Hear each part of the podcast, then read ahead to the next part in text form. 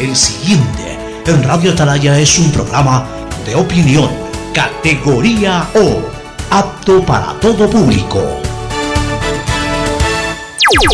La hora del pocho, la hora del pocho se viene con todo en Radio Atalaya. La hora del pocho, la hora del pocho.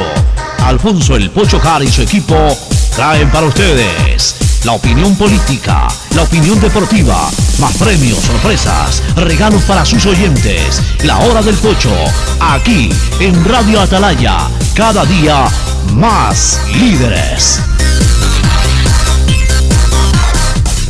Buenos días, este programa es auspiciado por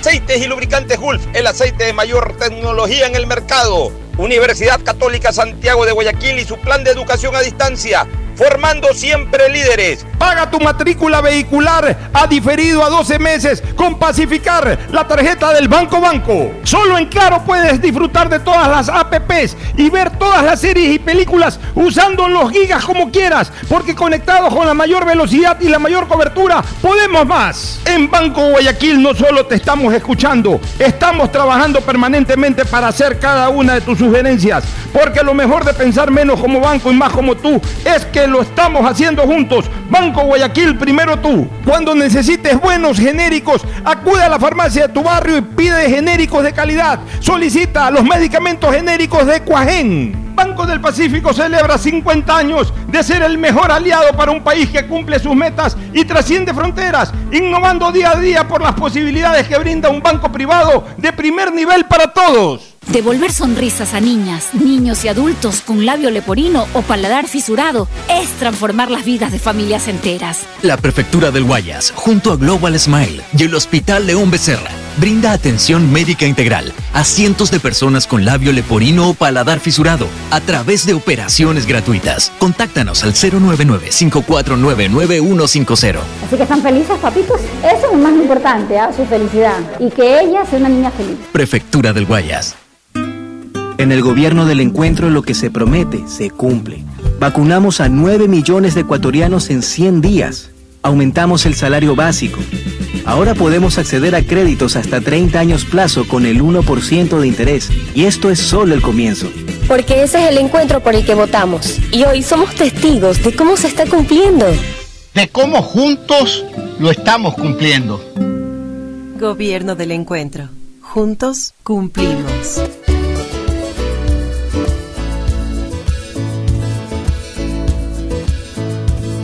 Camino sobre tu piel morena y siento tu latido.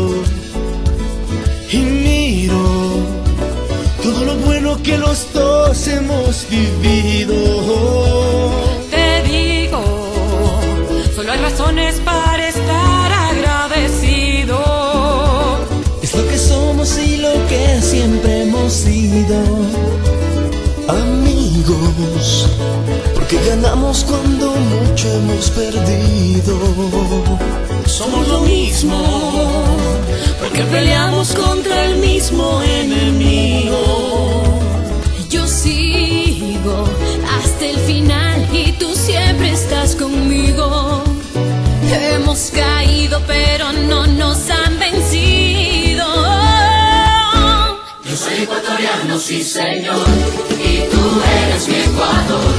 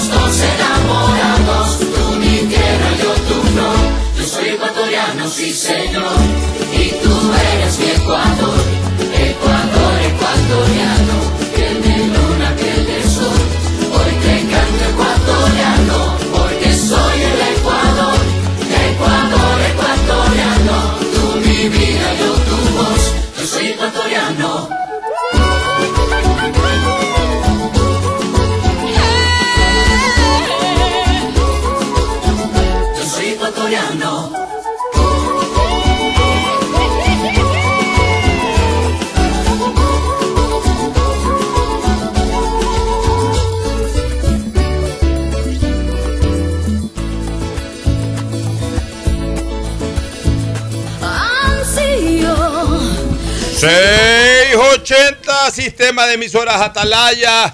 En su año 78 reciban el saludo aquí desde la hora del pocho.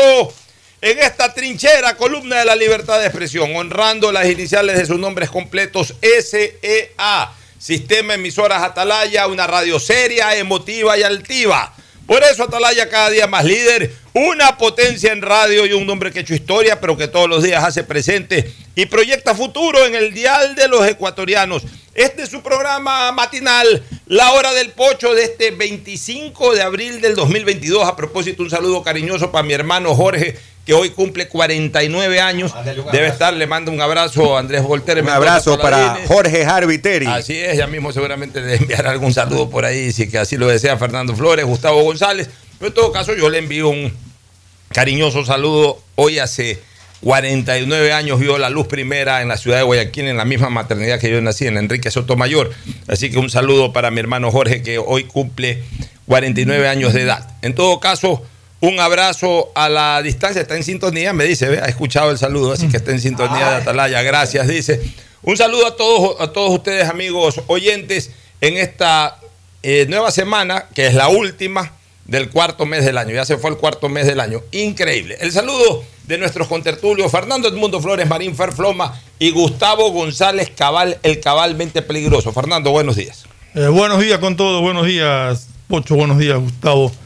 Un abrazo grande a Jorge, no lo veo hace muchísimo tiempo, por cosas, antes lo veía más, más seguido, realmente hace algún tiempo que no, no he tenido la suerte de encontrarme y de conversar con él, pero igual el aprecio sigue siendo exactamente el mismo. Tú lo conociste de chiquito, porque De yo lo chiquito, llevaba a claro. cable ahí a que edite, a Claro. aprenda algunas cosas. Era en- pelado, la pelado claro, yo lo conocí. tenía en esa época 17 años, por ahí. Entonces, un fuerte abrazo para, para Jorge eh, por su cumpleaños. Hay algunas cosas interesantes. Es muy interesante en temas políticos, de, de sociales, Políticos de el tema de todo, seguridad y- ciudadana sobre todo. Y, y solamente quería, antes de darle el saludo, el paso a Gustavo para que salude, comentar que tú el otro día dijiste y te quejaste de que las luminarias del lado derecho del puente, Claro, yendo hacia San yendo hacia Borondón. San Borondón, las luminarias del lado derecho del puente estaban apagadas. Sí, sí, totalmente. Las del lado una izquierdo foto. sí estaban prendidas. La del lado- centro estaban prendidas, la del lado izquierdo ya no me fijé porque eh, eh, iba hacia San Borondón. Por Yo, tomé la foto y demostré que las luminarias Del del, lado derecho, las que dan hacia el islote del Palmar. hacia el islote del Palmar, hacia la ciudad de Guayaquil, Sí. hablemos así, estaban apagadas. Y la otra- Y las del centro sí estaban prendidas algunas, otras también apagadas. Ayer regresaba del estadio después de ver el triunfo del bombillo, fin, mi querido Gustavo. Después de ver el triunfo de Melec. Y, y- y te tengo una noticia, hermano. Ya están prendidas. No, están apagadas las dos. O sea, completamente eh, oscuro. in- Involucionamos. Involu- completamente oscuro. O sea, de Guayaquil, el puente de Guayaquil hacia San Borondón está apagado. Qué vergüenza, por Dios santo. O sea, y, y el Ministerio de Obras Públicas anuncia que está bachando. O sea, ¿sabes qué? Como que si fueran grandes obras, bachar un puente y de una vez arregla el puente completo. O sea, alguien, pero por Dios santo, alguien, alguna autoridad, eh, porque, porque o sea, eh, debe haber una autoridad competente. ¿Hasta cuándo nos, hasta cuándo la incompetencia de esta competencia y la incompetencia en cuanto a la acción no- no- no- no- nos retrocede a un cuarto mundo? O sea, alguna autoridad debe de, de- de decir, a ver, ¿cuál es el problema aquí? Que la empresa eléctrica, a ver, yo como autoridad, vayan a arreglarme los faros, o contrato un tipo ahí que, mande a cambiar las luces, o sea, no es nada del otro mundo, ¿qué costará dos mil dólares arreglar eso? Yo no sé, pero por Dios santo, ¿hasta cuándo? Y así mismo, sí, eh, la verdad que sí, los baches que habían en el puente de- viniendo de Guayaquil a San Borondón sí los han tapado, pero ya, ya, no, ya no es profundo, sino que ahora han quedado como una tutunita, o sea, ni siquiera no puede ser. Son cosas elementales, que no es que es grave, pero si estás haciendo un trabajo, hazlo perfecto, pues hazlo bien, déjalo planito y todo. Pues tú vas por ahí sientes la tutunita de- del relleno que le han hecho. Eh, la vía a- de, de- de la puntilla hacia San Borondón, hacia el- la Aurora, cada vez se daña más. Eso está totalmente dañado en algunos sectores. No existe carpeta asfáltica, hay huecos también. Y es peligroso porque esa vía la gente anda a velocidad y por esquivar un hueco. Y de hecho, ahorita, viniendo para acá, delante mío venía un motociclista y en el paso elevado este que une la Francisco Orellana para salir a. para pasar acá viniendo por la Francisco Orellana, aquí hay un paso elevado ahí al pie del Monte del Sol. que- ahí hay un hueco. Y ese motociclista iba con una pasajera, casi se cae por esquivar el Acá hueco. por el Mall del Sol. Aquí, viniendo para acá, para la radio, aquí en el que queda aquí. La nueva, la nueva, o sea, eh, Gustavo, que te veo en una bonita locación, ¿qué es? ¿En Punta Blanca que estás? Parece, se puesto ¿no? de azul, azul. Está, está azul Sí, como sí, su sí. equipo. Te digo una cosa, Buenos Gustavo, días. Antes, antes de que entres ya, antes de que entres formalmente ya a saludar y a dar tu primera opinión. Han cambiado la avenida de los volcanes.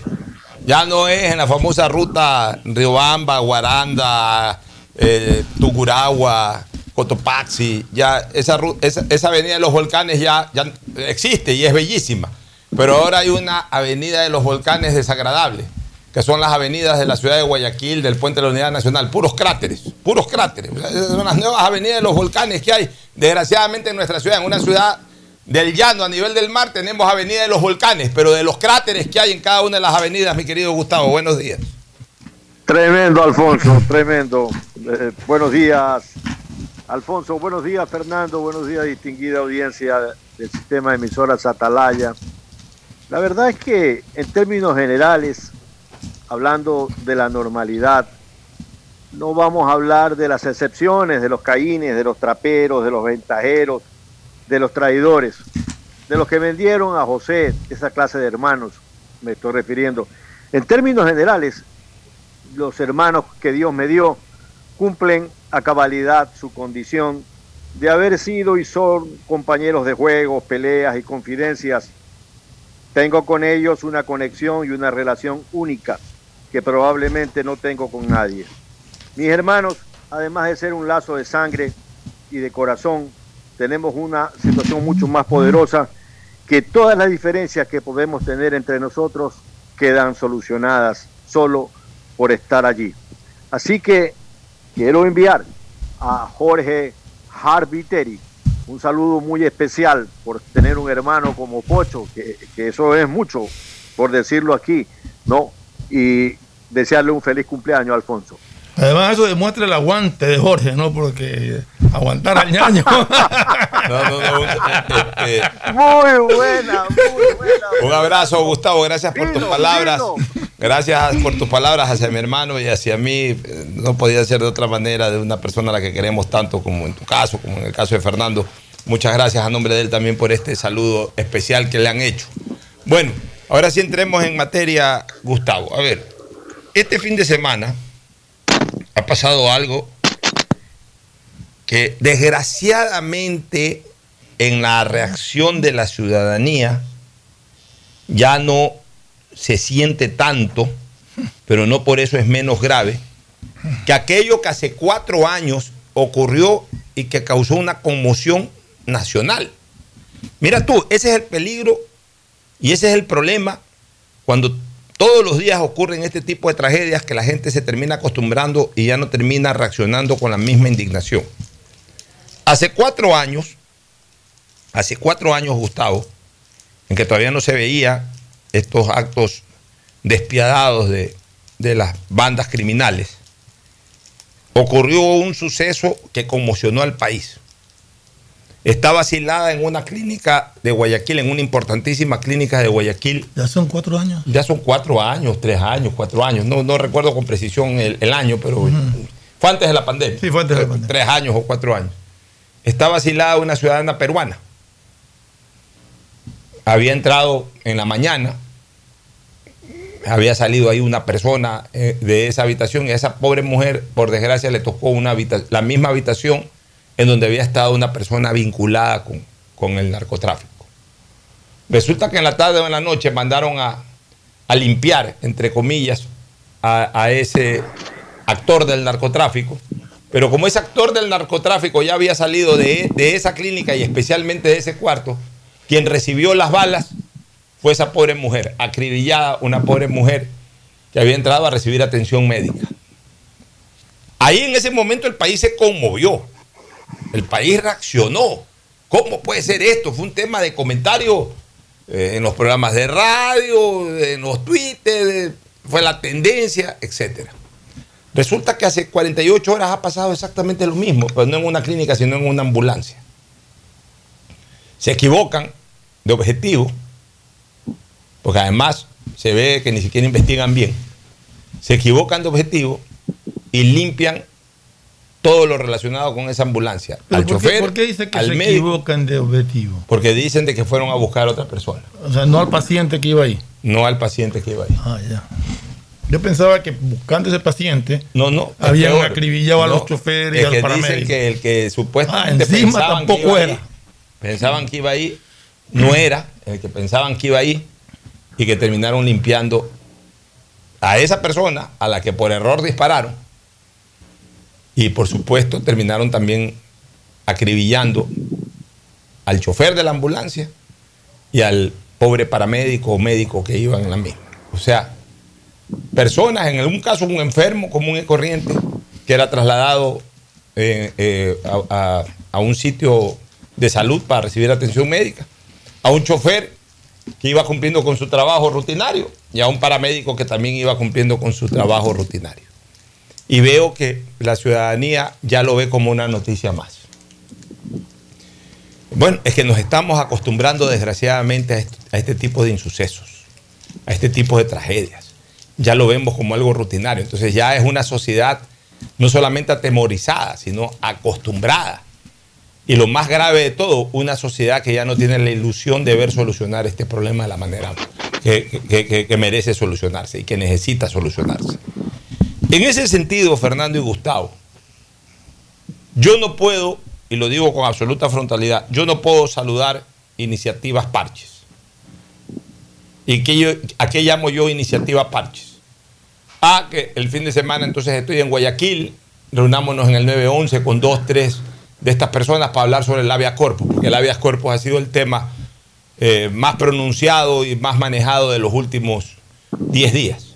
Entonces, es una respuesta coyuntural a un tema coyuntural o circunstancial. Y creo que el Ecuador en este momento necesita resolver el gran tema de fondo que es la inseguridad ciudadana. Y un tema de inseguridad ciudadana, el, buscar una solución de fondo, no debe de concentrar una simple reunión con dos o tres funcionarios importantes del Estado, sino que como lo hemos venido señalando, ya es el momento de establecer una verdadera política de seguridad del Estado. Y, para iniciar el tratamiento de una verdadera política de seguridad del Estado, ni el 911 es el escenario, ni solamente los funcionarios que ahí estuvieron presentes son las personas que tienen que comprometerse con esta causa. Es el momento en que el señor presidente constitucional de la República del Ecuador, don Guillermo Lazo Mendoza, ponga como primer punto trascendental de la agenda del Estado el tema de la seguridad ciudadana. Pero absolutamente, ya esto no aguanta más. Y para aquello tiene que convocar en la sede de gobiernos que es Carondelet un día, dos días, cuatro días, una semana, un mes, no importa el tiempo que esto tome. Tiene que convocar a todos los estamentos, instituciones, poderes y actores que el Estado requiera para establecer esta política de Estado en favor de la seguridad ciudadana. Tiene que estar el Ejecutivo encabezándolo, por supuesto, en su persona, el presidente de la República. Si quiere, como parte del Ejecutivo, lleva al vicepresidente. Si quiere y van a aportar, lleva al ministro de Gobierno y al ministro de Seguridad o del Interior, que obligadamente creo que tienen que estar en esta reunión. O sea, el Ejecutivo. Tiene que estar el Legislativo. El Legislativo no es la presidenta de la Asamblea, que tiene que estar mientras sea presidenta de la Asamblea. Tienen que estar los jefes de bloque comprometidos y, llamados. Esto no es una reunión política, es un tema de seguridad del Estado. Ahí tienen que ir todos los jefes de bloques, adversarios, opositores. Es como que si estuviéramos en una guerra con el Perú. Llamas a todos los jefes de bloques, sean amigos o enemigos, pues tienen que estar presentes. Tienen que estar los jefes de bloque que representen a, todos los bloques de la Asamblea Nacional para encontrar un camino por la vía legislativa. Tiene que estar el pleno de la Corte Constitucional, los nueve jueces creo que son de la Corte Constitucional. Tienen que ir los nueve jueces de la Corte Constitucional a- a esta reunión o a esta convención o como se la quiera llamar. Para que los nueve jueces de la Corte Constitucional también aporten sus criterios y también se busque una salida favorable por el lado de la Corte Constitucional. Tiene que ir el presidente de la Corte Nacional de Justicia. Tiene que ir el presidente del Consejo de la Judicatura. Y tienen que ir los comandantes de la fuerza pública, el comandante de la policía, el comandante del ejército, el comandante de la marina, el comandante de las fuerzas aéreas, el comandante del comando conjunto y por supuesto el ministro de defensa. Tienen que ir todos, señores. Y aportar. Ah, y tienen que ir los líderes políticos, adversarios o no. Tienen que ir los líderes políticos. Hay que invitarlos y el que no va, pues quedará consagrado como una persona no interesada en solucionar este grave problema de la seguridad. Y las cámaras, Alfonso. Pero, pero, o sea, termino la idea. Tiene que hacerse una reunión de Estado para solucionar con una política verdadera de Estado este que es el principal problema del Estado. Esto ya no da más. Esto ya no da más soluciones parches, Fernando y Gustavo. Aquí no se puede perder tiempo, Pocho. Tenemos una asamblea donde duermen todos los proyectos de ley que manda el Ejecutivo en relación con seguridad. Entonces, reunirse para qué? Para seguir perdiendo tiempo. Yo creo que es momento de que el presidente de la República tome decisiones. ¿Qué decisiones a tomar?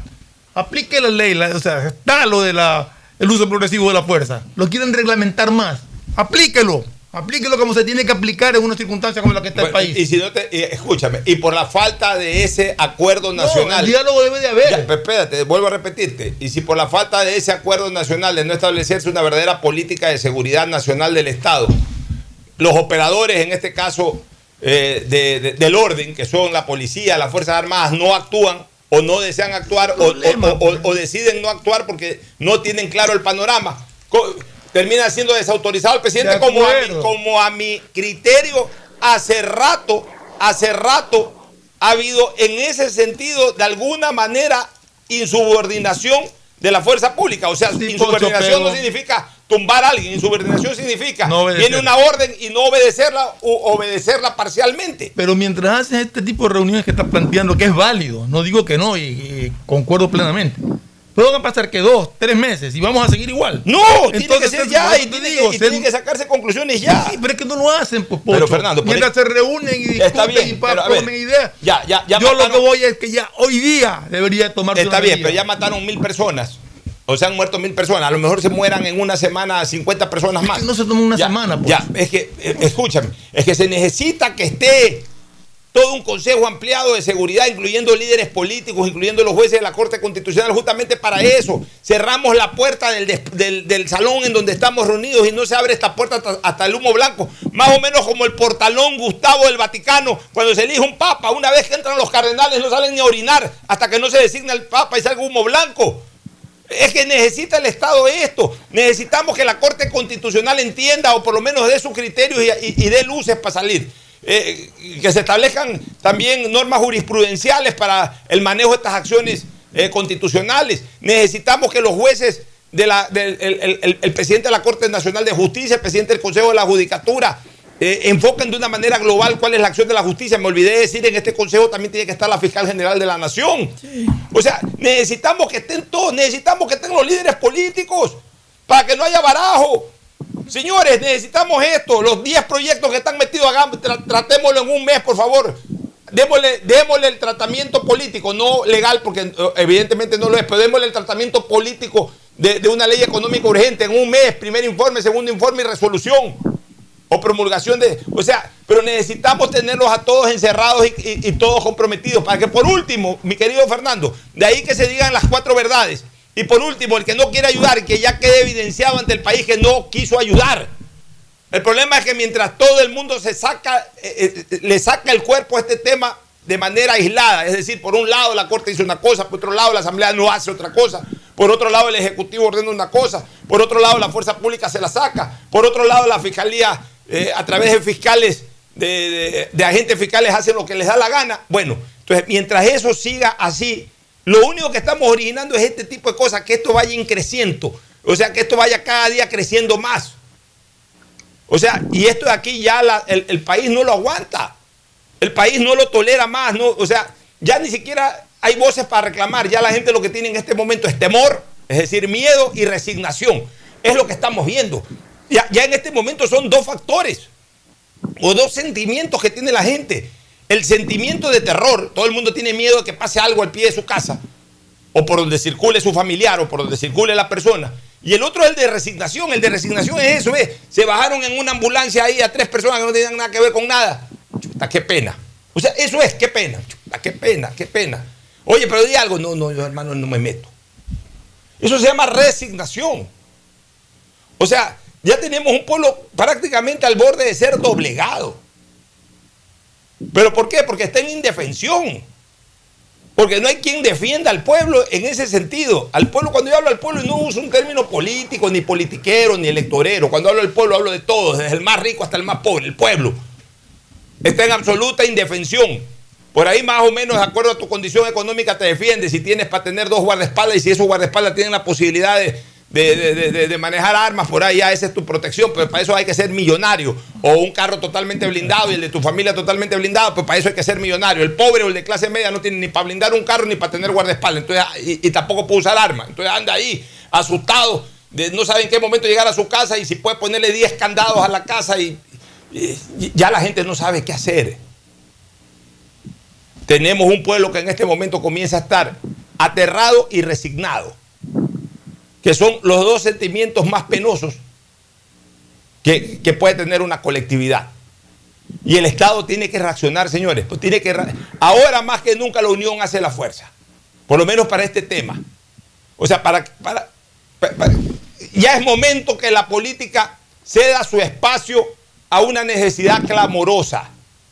O sea, yo sí creo, por más que porque esto no es ni de derecha, ni de izquierda, ni de centro derecha, ni de centro izquierda, ni de nada. O sea, en temas de política económica podemos discutir, Fernando, que no estoy de acuerdo con lo de aquí, que no estoy de acuerdo con las concesiones, que no estoy de acuerdo con lo de más allá, que no estoy de acuerdo con los tributos. O sea, e-, en esos temas sí puede haber dogma. En temas de seguridad ciudadana no hay dogma, señores. Ahí no hay dogma, no debe de haber dogma. Ahí tiene que haber un compromiso. ¿Sabes qué? Está bien, nos podemos decir verde mañana. Pero hoy día aquí nos sentamos todos a solucionarle el problema a la colectividad y llegamos a un acuerdo, a un acuerdo eh, colectivo, a un acuerdo colectivo. Entre todos nos ponemos de acuerdo, respetando siempre criterios. Nadie tiene la primera palabra ni nadie tiene la última palabra. Pero encuentren la solución entre todos y establezcan una política de Estado. Por eso es que es importante la presencia también de los líderes políticos. Una política de Estado que no cambie con el paso de los gobiernos una política de Estado, eso es la política de Estado. La diferencia entre política de gobierno y política de Estado es que la política de gobierno la establece un gobierno circunstancialmente el tiempo que gobierne y que puede ser variada en el gobierno siguiente. Una política de Estado es una política del Estado ecuatoriano que no tiene que cambiar, que tiene que mantenerse incólume al paso incluso de los cambios ideológicos en los gobiernos de turno. Pero necesitamos eso, señores. De lo contrario, el país está desangrando y terminará por desangrarse totalmente. El criterio de ustedes, por favor, que siempre será escuchado y respetado. Fernando. Yo ya te dije lo que pensaba, Pocho, pero quisiera escucharlo a, Gustavo, que también tiene este conocimiento de lo que es seguridad, ha estado involucrado más en el tema, así que me gustaría escuchar su opinión. Al final, si yo quiero aportar algo más, lo, lo Por favor, Gustavo. Ah, yo Alfonso, creo que, y Fernando, que la mayor incuria del gobierno está en haberle amarrado las manos al ciudadano común. El Estado y sus instituciones confunden la inoperancia y la cobardía con la que están ejerciendo sus funciones a plantearle al ciudadano común que guarde la misma conducta. Hubo un presidente aquí que nos dijo a los ecuatorianos que nos dejemos robar. No sé si se acuerdan de esa declaración de Rafael Correa. En esa misma línea, el Estado ecuatoriano mantiene igual norte, decirle al ciudadano común, no se defienda, déjese robar, déjese matar. Y le tienen amarradas las manos y no quieren ni siquiera mirar a las promesas de campaña que hizo Guillermo Lazo Mendoza cuando hablaba de regresar a la tenencia y portación de armas que existía antes de la llegada de Rafael Correa. Existía desde que se inauguró la reinauguró la democracia con Jaime Roldós Aguilera. Es decir, no estamos hablando de que las armas, por si algún, eh, eh, eh, algún confundido está indicando algo diferente a lo que voy a señalar. No estoy diciendo que las armas se vendan en un supermercado. ni que se permita que cualquier persona porte armas. Si se permite que cualquier ignorante maneje un vehículo, y los vemos a cada instante en las calles y en las carreteras del Ecuador, como algunos profesionales del volante lo que tienen es licencia para matar, y los vemos como esquivan, cómo eh, eh, eh, rebasan en curva, cómo exceden los límites de velocidad para vehículos de transporte público, etcétera, etcétera. regresando al tema, no estamos hablando siquiera de ese hecho como quien otorga una licencia profesional a un conductor. Debe regresarse a la aportación y tenencia de armas en los mismos niveles que existía, repito, desde la llegada de Jaime Roldós Aguilera al poder hasta la llegada de Rafael Correa Delgado, que fue quien los eliminó. Porque nadie sabe más de seguridad de un determinado eh, sector de la economía que quienes hacen ese sector de la economía. ¿Tú crees que un policía sabe más de seguridad en el campo que un ganadero? ¿Tú crees que un marino sabe más de seguridad eh, en una camaronera que un camaronero? Señores, además de reunirse con todas las personas que Alfonso acaba de decir, tienen que escuchar las voces de la producción. No solamente las voces de la producción, sino también las necesidades de aquellos pequeños camaroneros, pequeños hacendados, pequeños agricultores que tienen que defender sus casas. Mira, Guillermo Lazo Mendoza hablaba de la ruralidad cuando era candidato a la presidencia y decía que la ruralidad era muy importante y que le iba a dar una serie de condicionamientos para que la gente en el campo viva mejor y más segura. Bueno, eso no ha pasado absolutamente nada el día jueves pasado que estuve comiendo un ceviche eh, en un restaurante que se llama El Refugio en Itijapa, pues unas horas antes que yo llegue a ese restaurante habían matado a una señora en un puesto del mercado de Itijapa y la habían matado confundidos porque los, eh, eh, las personas, los gatilleros que fueron a cegar la vida de alguien se equivocaron de persona. Me explicaban en Jipijapa que supuestamente había otra persona que estaba en negocios turbios sobre el cual iban y se confundieron con esta mujer, una mujer joven, trabajadora, le pegaron tres tiros en el pecho y la mataron.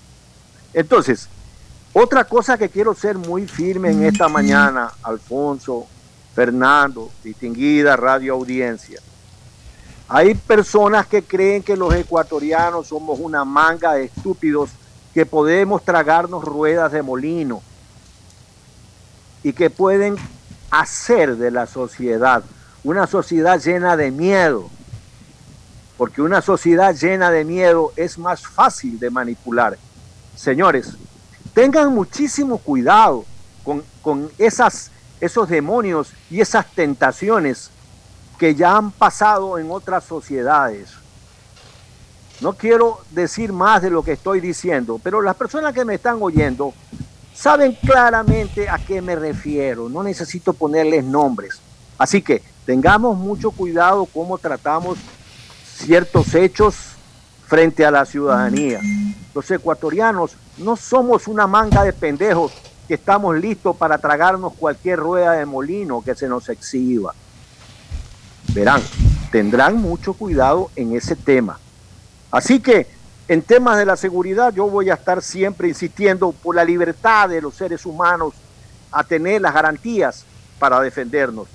Si el Estado no está en posibilidad de cumplirlas, si el Estado tiene la desfachatez de decirnos déjese robar, déjese quitar el patrimonio que han logrado con esfuerzo, eh, eh, el Estado lo que no puede permitirle es que sus ciudadanos se resignen a vivir en estas condiciones porque entonces entramos en las condiciones de un Estado fallido, Fernando.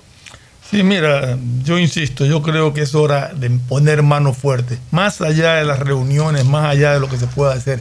Esto no puede continuar. Tenemos no sé cuánto tiempo pidiendo, rogando, implorando, eh, manifestando, gritando que se le dé seguridad a la ciudadanía. Que el ciudadano no puede andar por las calles con miedo, que el ciudadano no puede vivir enrejado por temor, que está preso el ciudadano, vive tras las rejas, por el temor a, que lo asalten o lo roben. Que no puede ser que si alguien se te meta a tu casa tú no le puedas pegar, sino que tienes que pedirle con todo comedimento que por favor se retire o que espere un ratito que tienes que llamar al 911. Absurdos y ridículos que, que, que son propios de- de aquí. Solamente en el Ecuador pasan esas cosas. Todo caso, yo considero y creo que tiene que haber mano dura, mano fuerte desde ya. Y, si bien estoy de acuerdo con lo que pone Pocho en cuanto a, a la reunión de, todo este conglomerado de instituciones del Estado para coordinar acciones, independiente de eso hay que actuar ya, porque ese tipo de reuniones siempre terminan en demorarse dos, tres, cuatro meses para implementar algo y el país no puede esperar. O- o Estaba sea, leyendo Solamente una cosita. O sea, mi comentario obviamente es, es en razón de lo que yo pienso y que tú sabes que lo vengo Así señalando es, hace varias es, semanas.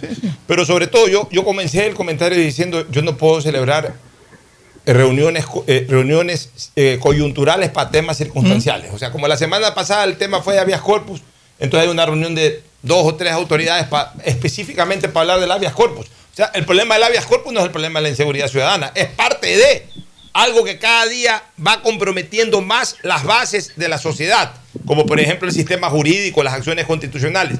Pero el problema viene desde atrás del habeas corpus y se va a seguir prolongando más allá de los habeas corpus por si todos no lados, pues, es que por todos Por eso lados. necesitamos ya una solución definitiva y la única manera en que esto puede solucionarse, o por lo menos intentar buscar la solución, es a través de una verdadera política nacional de seguridad ciudadana, Es que una no- política de Estado. nos cae por todos lados, porque cada vez van incrementando los actos que van en contra de la seguridad ciudadana, que van en contra del ciudadano común. Cada vez son más.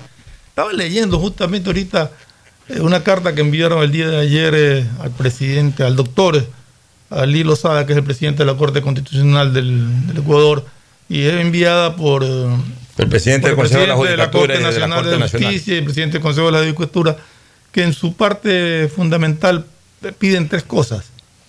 Que por vía jurispru- jurisprudencial se aclare el alcance y se delimite el habeas corpus para eliminar elementos discrecionales Ya, que ca- den paso a abusos. Cada cosa te voy a explicar. Es un buen pedido. A ver, pero vuelvo, vuelvo a lo que dije hace un ratito. Pero es para solucionar esto del habeas corpus de las acciones constitucionales. Y de ahí, ¿qué más? Pero bueno, vamos a, vamos a hablar de eso que está pidiendo. Sí, la Corte Constitucional a través de una norma jurisprudencial, es decir, asienta jurisprudencia sobre el manejo de... Eh, Lo, lo- lo correcto, lo, lo- lo idóneo sería que se haga una profunda reforma legal, obviamente a través de la Asamblea, una, una ley interpretativa, por ejemplo, eh, eh, una ley interpretativa a la ley, una ley que interprete la ley, eh, o una reforma directamente a la ley, cualquiera de las dos vías, para que verdaderamente quede claro cuál debe de ser el uso o cómo debería darse el uso de las acciones constitucionales. Pero mientras eso llega, si es que algún día llega, bueno, estos señores lo que tratan es a través de una vía más sumaria, una vía express, mucho más rápida, eh, evitar este tipo de cosas a través de qué? A través de un pronunciamiento jurisprudencial, es decir, que determinen jurisprudencia sobre la aplicación de las acciones constitucionales en el país. Correcto. Eh, el punto dos, que se revierta aquel precedente jurisprudencial que impide iniciar procesos de prevaricato con relación a decisiones judiciales sobre garantías constitucionales. Ya, ¿esto qué significa? Repito la primera parte.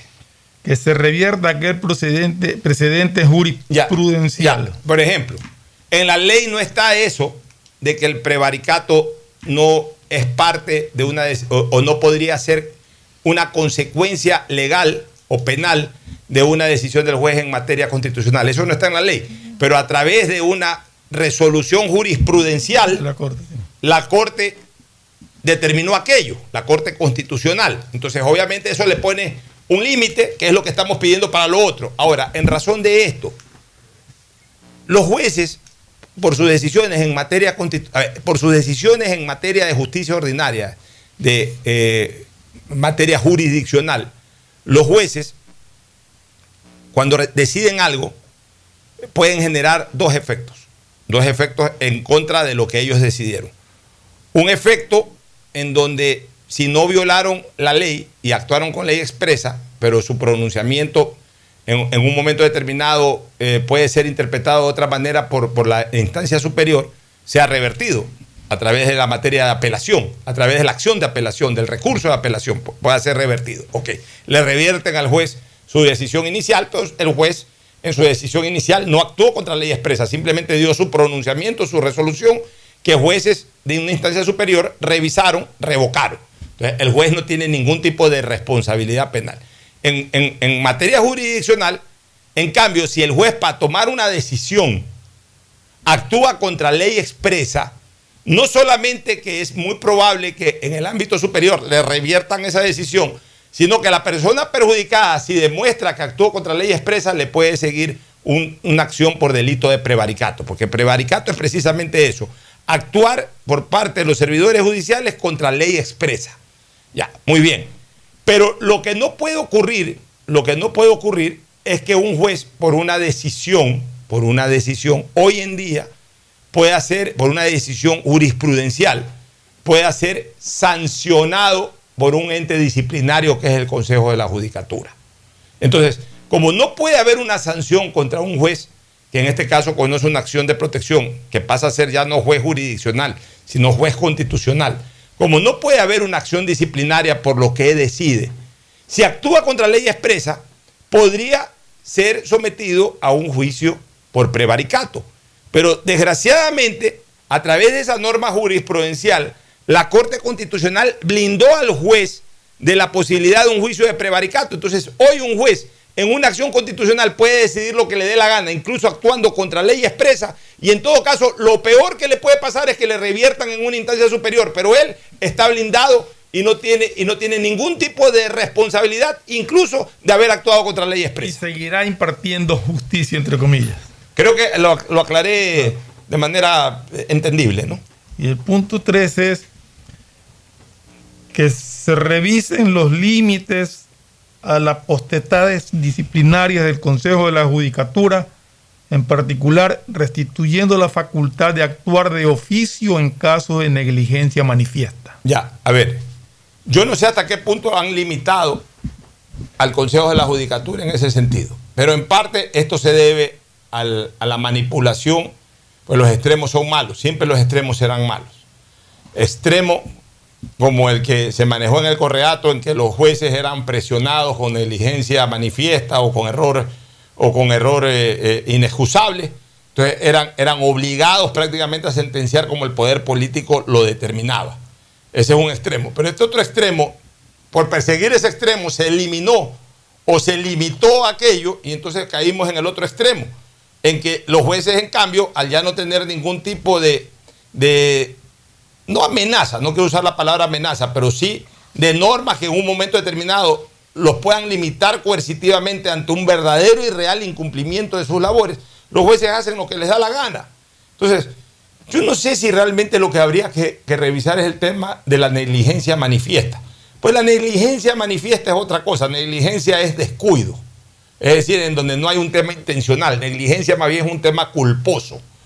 Eh, es decir, me descuidé, no me di cuenta, no observé, no fui a... eh, eh, se ha dilatado esta cuestión porque no voy, eh, hay una audiencia y no fui. Eso es negligencia manifiesta. Hay otros casos en donde verdaderamente se observa la figura de error inexcusable. Por ejemplo, el ventilar un proceso sin tener la competencia y siendo consciente de que no tienes la competencia. Ese es un error inexcusable. Que se tiró abajo esa figura justamente porque era uno de los argumentos que usaba el gobierno correísta para perseguir a los jueces. Pero en cambio, como ya se eliminó eso, ahora los jueces Abusan. hacen lo que les da la gana y abusan, porque como ya no hay la figura del error inexcusable, bueno, hago este error, intencionalmente hago ese error, pues ya no tengo que justificarlo. En todo caso, estaremos a la espera de una pronta respuesta de, de la Corte Constitucional a este petitorio que hacen las otras dos instituciones del Estado.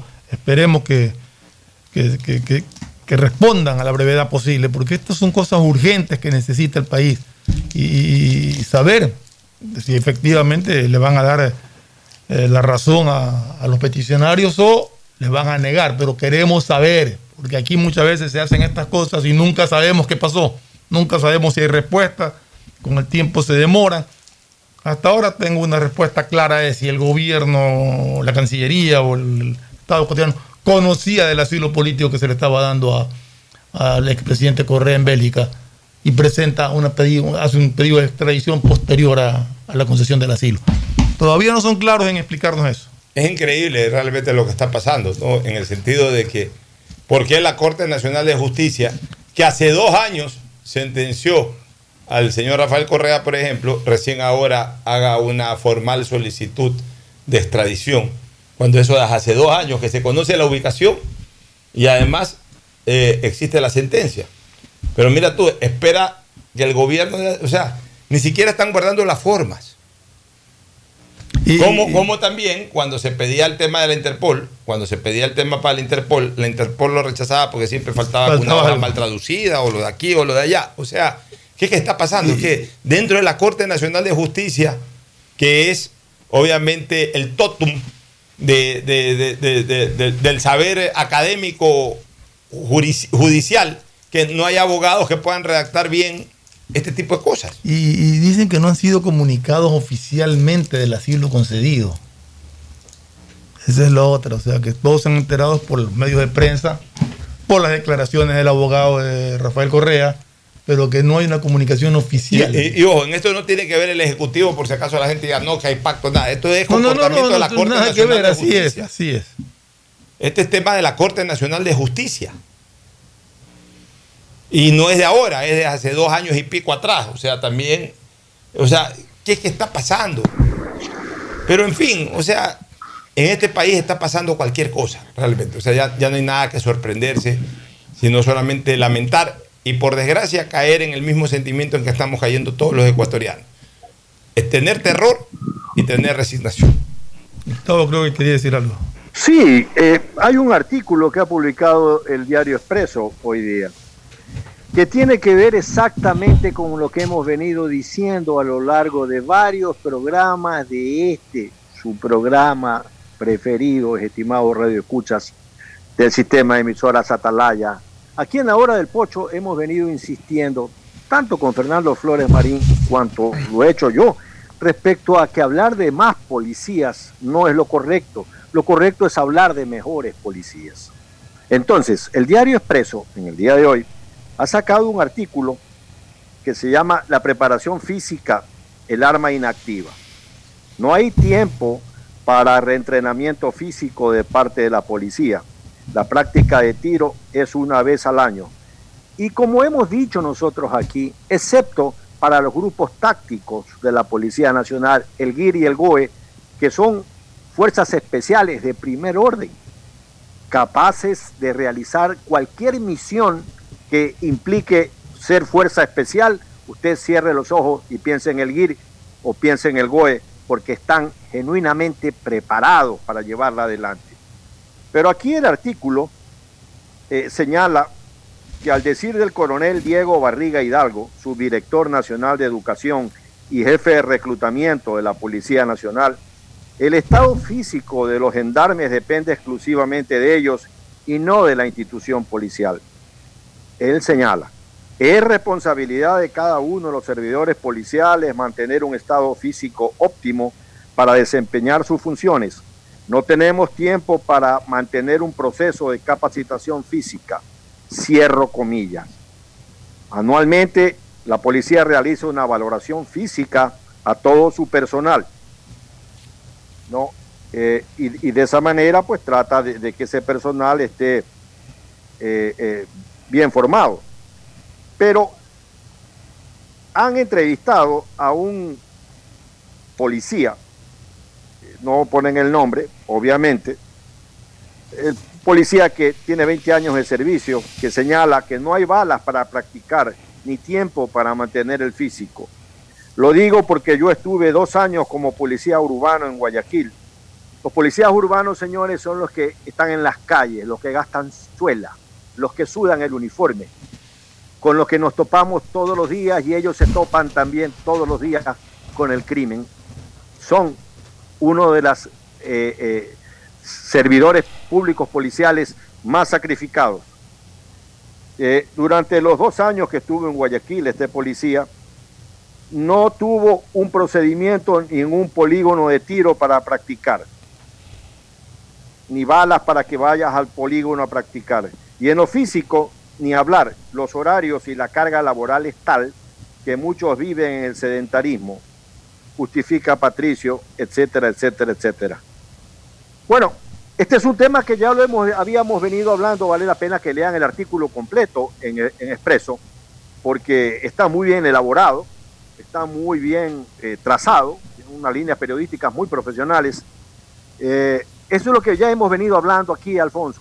Lo vamos, lo vamos no a- lo necesitamos vamos más policía, necesitamos mejorar la condición de la Policía Nacional Necesita- de una manera coherente y eso no depende de nadie, Alfonso. Eso no depende de la, de, la Asamblea, eso no depende, eso depende del Ejecutivo y del Comandante General de la Policía. De eso depende. No, y que le digan, a ver, lo que la policía necesita son estas condiciones de trabajo, estas condiciones de tecnología.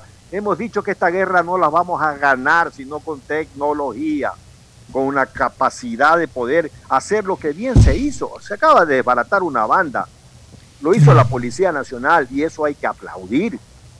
La Fuerza Aérea del Ecuador acaba de hacer dos intersecciones aéreas a dos aeronaves irregulares en el aire y eso hay que aplaudir porque empiezan a hacer bien su trabajo. Entonces tenemos que aplaudir cuando las cosas se hacen bien. Empiezan, tú lo has dicho, pero ¿quiénes están haciendo ese trabajo? Lo están haciendo la- las áreas combativas de nuestra fuerza pública, las áreas especializadas de nuestra fuerza pública, tanto de las Fuerzas Armadas como de la Policía Nacional, en donde tiene- está comprometida inteligencia, etcétera. Pero tú has dicho algo que es real, Gustavo, que lo dice ese artículo, que lo hemos venido diciendo, pero en innumerables ocasiones. Necesitamos un mejor resguardo de la ciudad, o en este caso de las ciudades, por parte de la policía. Más rondas, más presencia, más continuidad en cuanto a la protección en la calle. Aquí los policías, realmente el policía común y corriente, no estoy hablando de estos grupos destacados o de estos grupos específicos o estos grupos comandos, o estos grupos especializados, que por supuesto hacen bien su trabajo, tienen la preparación para aquello. El policía común y corriente tiene que comprometerse más. La- la- la- los comandos policiales tienen que mejorar sus estrategias de cobertura, ya acabar con estas malhadadas, reda- no redadas, bueno, fueran redadas, estos operativos a los que antes se les llamaba batidas, que se paran cuatro policías barrigones por ahí a pedir cédula y a pedir licencia a los carros que pasan por ahí. Eso, eso no es coercitivo, eso lo único que eh, genera es molestia. De por sí la gente anda estresada, la gente anda nerviosa y encima a quienes paran son a las personas que de alguna u otra manera sentimos el perjuicio de una inseguridad. No necesitamos ese tipo de cosas, necesitamos que la policía esté rotando a tiempo completo, dando, dando eh, custodia permanente a la ciudad, ver policías por todos lados, ver policías a pie, ver policías en moto, ver policías en carro, que no abandonen zonas, que, que- estén constantemente patrullando. Ustedes no saben, amigos oyentes, no, eh, perdón, retiro esta frase. Ustedes saben, amigos oyentes. ¿Cómo voy a decir ustedes no saben si, si- si ustedes sienten lo mismo que yo siento? Ustedes saben, amigos oyentes, cuando estamos circulando en nuestro carro, Fernando, y llegamos a un semáforo en rojo, y si de casualidad vemos en la fila a un patrullero, qué tranquilidad que tenemos. Oye, qué tranquilidad. O sea, ¿cómo uno llega a un, a un semáforo con, con un nerviosismo que en qué momento a uno le, le brinca encima un delincuente? Pero basta que uno vea un patrullero ahí justo al lado. un policías poquito más parados ahí en un la esquina. Y ya uno siente un relax, chuta, ya. No que, y, no tanto por lo que pueda actuar el policía, sino que uno dice, ya, pues si está aquí el policía, no creo que los ladrones ya sean tremendos, aunque sí lo son, pero bueno, por, por lo menos uno piensa eso. ¿Eso qué quiere decir? Que la presencia policial continua, perenne, permanente, rotativa, por todos lados, va a originar eso, de que la gente tenga un poco más de tranquilidad y también al delincuente pensar dos veces antes de actuar. Pero en, un, en una ciudad eh, absolutamente desprotegida, en donde uno ve por ahí un policía, un patrullerito que va rodando, que más parece que va a un lugar que, que- que- que estar patrullando en sí. Eh, La verdad es que uno no solamente que siente el temor, sino que los propios delincuentes saben que a correr que todo es pampa. Ayer, ayer me encontré con un operativo de lo más particular, diría yo. Yo iba al sur a visitar a mi mamá En la calle Chile habían cerrado un carril, no me acuerdo a la altura de qué calle, por Bolivia, más o menos aproximadamente. Sur, sur. Sí, habían cerrado un carril. Y justo yo iba por ese carril y me iba a cambiar para pasar, pero el policía era un, me parece que era un, un militar o algo, pero no, no estoy seguro, pero pues, habían tres o cuatro personas ahí. Me, dijo que me meta donde estaban los conos. Cogí, me metí donde estaban los conos y dije, bueno, va a hacer perder tiempo yo que iba a visitar a mi mamá apurado.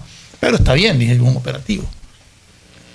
Se me acercó un señor del ATM. Su licencia. Siga. No me pidió papeles del carro. No me pidió, me pidió mi licencia. O sea, O sea, hace yo que pensé que me iban a revisar si tenía armas, algo, no, no. No, por lo menos, a- bueno, a lo mejor, a ver, también en ese sentido, más bien fueron ágiles. O sea, te vieron, ya, ya que te pararon, que tú pidieron- no puedes jugar por apariencia, Pocho. Perdóname, ahí sí discrepo. No es que porque, ay, mira, los Sí, pobres pero viejos. Fernando, ya pero no, no, no, pobre viejo, Yo pero- creo que a pero- toda persona, si ya le meten, en- lo meten en, lo columnas en algún sitio, tienen que revisarlo. Si no, no, lo- no lo Es que por eso yo no creo en, esa, en, esa, en esos eso. operativos. Pero ya, no, es Porque que me llamó la seguridad que el delincuente se da- ya- me ya llamó la atención que ni siquiera me pidió papeles del vehículo. O sea, a ver, yo. Ni yo siquiera cogió la licencia, sino que la vio de Ya. y me dijo, sí, entonces, ¿para qué me paró? bien, Porque hubiera hecho pasar bien, nomás. Yo sí creo también en el tema psicológico. Pues una señora de 60 años, estoy hablando X, la para. Yo paro el carro porque veo que viene un carro, lo paro. Pero ya veo que es una señora de 60 años que anda sola. Eso no va a saltar. Pues. Ya, o sea. Ahí, ahí sí discrepo, porque cualquier persona puede tener armas. Sí, sí, cualquier persona puede tener armas, pero ya también tiene Ahora, que. yo no sé si era requisa de armas porque no, de- o era requisa de, de- solamente de... Por eso yo... Pero si, si, si era requisa del ATM, por lo menos pida la matrícula del vehículo. Ya, por eso yo creo que en vez de que hayan 10 policías parados en un sitio parando todo carro que pasa por ahí, yo prefiero que esos 10 policías anden dando vueltas por todo el sector. Estoy, estoy de acuerdo. Eh, Yo lo que además, estoy diciendo es que... Además ya supo que era Ferfloma, no friegue, la gente escucha Atalaya y escucha a la hora del pocho. Oye, Santiago Serrano, que está en la sintonía, le enviamos un saludo. Nos escribe algo, dice, Pocho, no se eliminó lo del error es inexcusable. Cambió de jurisdicción. Antes lo manejaba el Consejo de la Judicatura, que se lo manejaba políticamente, ahora la Sala Superior. O sea, ahora sí, pero en cambio allá viene lo otro, el espíritu de cuerpo. Es muy difícil. Entre, primero que entre los en- entre abogados normalmente somos amigos. En segundo lugar, entre jueces son más amigos, ya son doble colegas, son colegas por ser abogados y son colegas por ser jueces. Tercero, ya viene el espíritu de cuerpo, o sea, lo peor que puede darse es que un error inexcusable lo califique, lo califique un juez, porque normalmente no lo hacen. Es más, saben perfectamente los abogados litigantes, los que siempre litigamos o que con frecuencia litigamos, saben perfectamente que la recusación, que es un tema absolutamente procesal, en la mayoría de las veces es rechazada por el espíritu de cuerpo. Ya tiene que ser una cosa absolutamente visible para que, para que, un, juez, para que un juez admita la recusación de otro juez. El, el proceso de recusación dentro de, de- dentro de otro proceso. Tú recusas a un juez, va, lo atiende otro juez esa recusación. Generalmente los jueces lo rechazan porque hay el espíritu de cuerpo. Debería de haber, ahora, lo que pasa es que el Consejo de la Judicatura debería actuar con absoluta probidad y seriedad siempre en estos casos. O sea, no políticamente, no usar como se usó en la época del correísmo. Es más, yo preferiría mil veces que una sala de la Corte Nacional observe el tema del error inexcusable, más que la sala provincial. ¿Por qué? Porque la sala nacional está un poco más aislada que la sala provincial. O sea, la sala provincial está en la misma provincia. Eh, eh, al final de cuentas, yo, yo sí creo que la sala nacional es la que, por último, una de, una, una de las salas de, de- de- de la nacional podría revisar estos temas de error inexcusable. Son jueces que están un poquito más separados. Pero cuando son de una misma provincia y más aún de un mismo cantón, porque al final de cuentas, todo, por ejemplo, en el caso de Guayaquil, eh, sobre un- una actuación de un juez de Guayaquil, normalmente los jueces que están en la sala despachan en Guayaquil y son de Guayaquil. Entonces hay demasiado vínculo. Es muy difícil. Ya tiene que ser una cosa absolutamente brutal para que un juez califique de error inexcusable la acción de otro juez. Una cosa es la, la apelación, porque en la apelación te tiran abajo la apelación, no estás afectando al juez. Ot- Otra cosa es cuando ya te califican de error inexcusable, ya es una cosa di- direccionada a la persona del juez. Entonces es muy difícil porque siempre termina eh, proliferando esto que popularmente se conoce como espíritu de cuerpo. Nos vamos a una pausa, a la primera pausa del programa y retornamos. El siguiente es un espacio publicitario apto para todo público. Si estás en tu auto, seguro sigues tarareando esa canción de na, na, na, na, na, na, o preguntándote qué comerás al llegar a casa. Nosotros también. Aprovecha este momento y ponte al día en tu matrícula vehicular con Pacificard. Parquea, ingresa a tu banca virtual y difiere tu pago hasta 12 meses con intereses. O sigue largo y paga en efectivo en tu banco aquí más cercano o nuestras ventanillas. Si eres empresa podrás pagar con débito tu cuenta en nuestro Cash Management. Solo tu banco banco tiene todas las opciones que necesitas para darle luz verde a tus paseos con tu matrícula vehicular al día. Banco del Pacífico. En el gobierno del encuentro lo que se promete se cumple. Vacunamos a 9 millones de ecuatorianos en 100 días. Aumentamos el salario básico. Ahora podemos acceder a créditos hasta 30 años plazo con el 1% de interés. Y esto es solo el comienzo. Porque ese es el encuentro por el que votamos. Y hoy somos testigos de cómo se está cumpliendo. De cómo juntos lo estamos cumpliendo. Gobierno del encuentro. Juntos cumplimos. Eso y bienestar para ti y tu familia. Va porque va, va porque va. La Prefectura del Guayas, con el municipio de Guayaquil, estamos trabajando por miles de beneficiados en Montesinei, en las cooperativas Voluntad de Dios, Talía Toral 1 y 2, Castellana y Tres Bocas. Se están ejecutando limpieza de canales, construcción de nuevas vías, colocación de tuberías de drenaje, además de relleno y reconformación de calles. Las obras en Guayaquil. Va porque va, va porque va. Prefectura del Guayas. Susana González, prefecta. Hello, soy George Washington, el apuesto hombre del billete de un dólar. Tengo un mensaje para ti. Estas vacaciones dale un descanso al dinero en efectivo y utiliza Pacificar. Así podrás visitar bathrooms, digo baños, y disfruta del rafting, el canopy y obviously la melcocha. Porque con Pacificar todos nos merecemos unas vacaciones, hasta el dinero en efectivo. Difiere tus consumos con Pacificar. Aprovecha dos meses de gracia y participa en el sorteo de órdenes de hospedaje. Pacificar, historias que vivir. Banco del Pacífico. Thank you, Pacificar. Elegimos conectarnos con la mejor red del país para trabajar o estudiar con la mayor velocidad y la seguridad de tener una buena señal en cualquier lugar. Solo en Claro puedes disfrutar de todas las APPs y ver todas las series y películas usando los gigas como quieras. Porque conectados con la mayor velocidad y la mayor cobertura, podemos más. Más información en claro.com.es.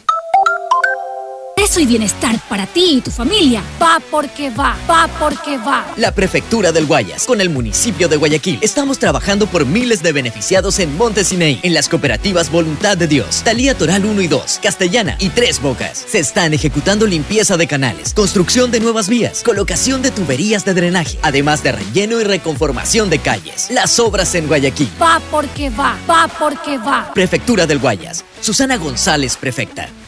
Estoy cansado de ver a la gente morir víctima del exceso de velocidad. A mayor velocidad, peores son las consecuencias. De todos los traumas que sufrió Mariana, la fractura de cráneo la dejó con pocas posibilidades de sobrevivir. La situación pudo ser diferente. Al mantenerse por debajo del límite de velocidad, el conductor podría detenerse a tiempo y Mariana podría reunirse con su familia en esta Semana Santa. La velocidad mata. Respeta el límite. Un mensaje de la Agencia de Tránsito y Movilidad de Guayaquil, con el apoyo de Bloomberg Philanthropies. Premazo, ¿cómo así por aquí en Chongón? Uy, ya vivimos aquí hace tres años. Tenemos todo, servicios básicos, full naturaleza y aquí mismo trabajo. ¿Y tú? ¿Cómo así por acá? Ah, venimos a pasear en bici, a comer con la familia, una vueltita por el campo y está lindo por acá. Guayaquil crece planificadamente y de forma sostenible hacia la vía a la costa, con obras que han beneficiado aproximadamente a 35 mil familias, generando más de 3 mil empleos. La vía a la costa renace como una nueva ciudad con la autoridad aeroportuaria y alcaldía de Guayaquil. Nuevas obras en la parroquia Jimena.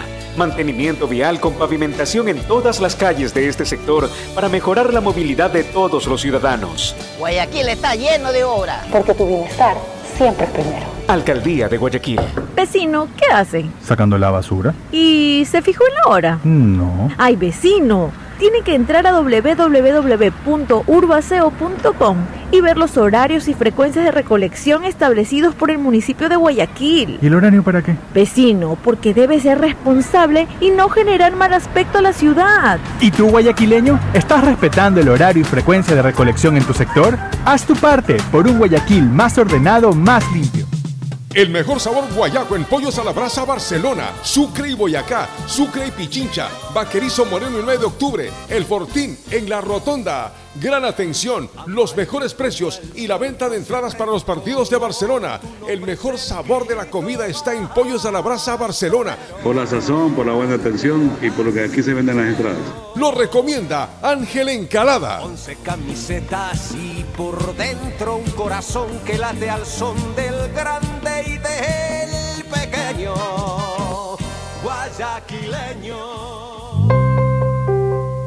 En Banco del Pacífico celebramos juntos 50 años de sueños cumplidos por miles de ecuatorianos que creyeron en la visión de su fundador, brindando un servicio de calidad y soluciones financieras integrales con innovación y transparencia. 50 años de cumplir con historias de personas que se conectan sin fronteras por sus sueños. Banco del Pacífico, 50 años siempre contigo. Desde 1972, un banco privado. Detrás de cada profesional hay una gran historia. Aprende, experimenta y crea la tuya. Estudia a distancia en la Universidad Católica Santiago de Guayaquil.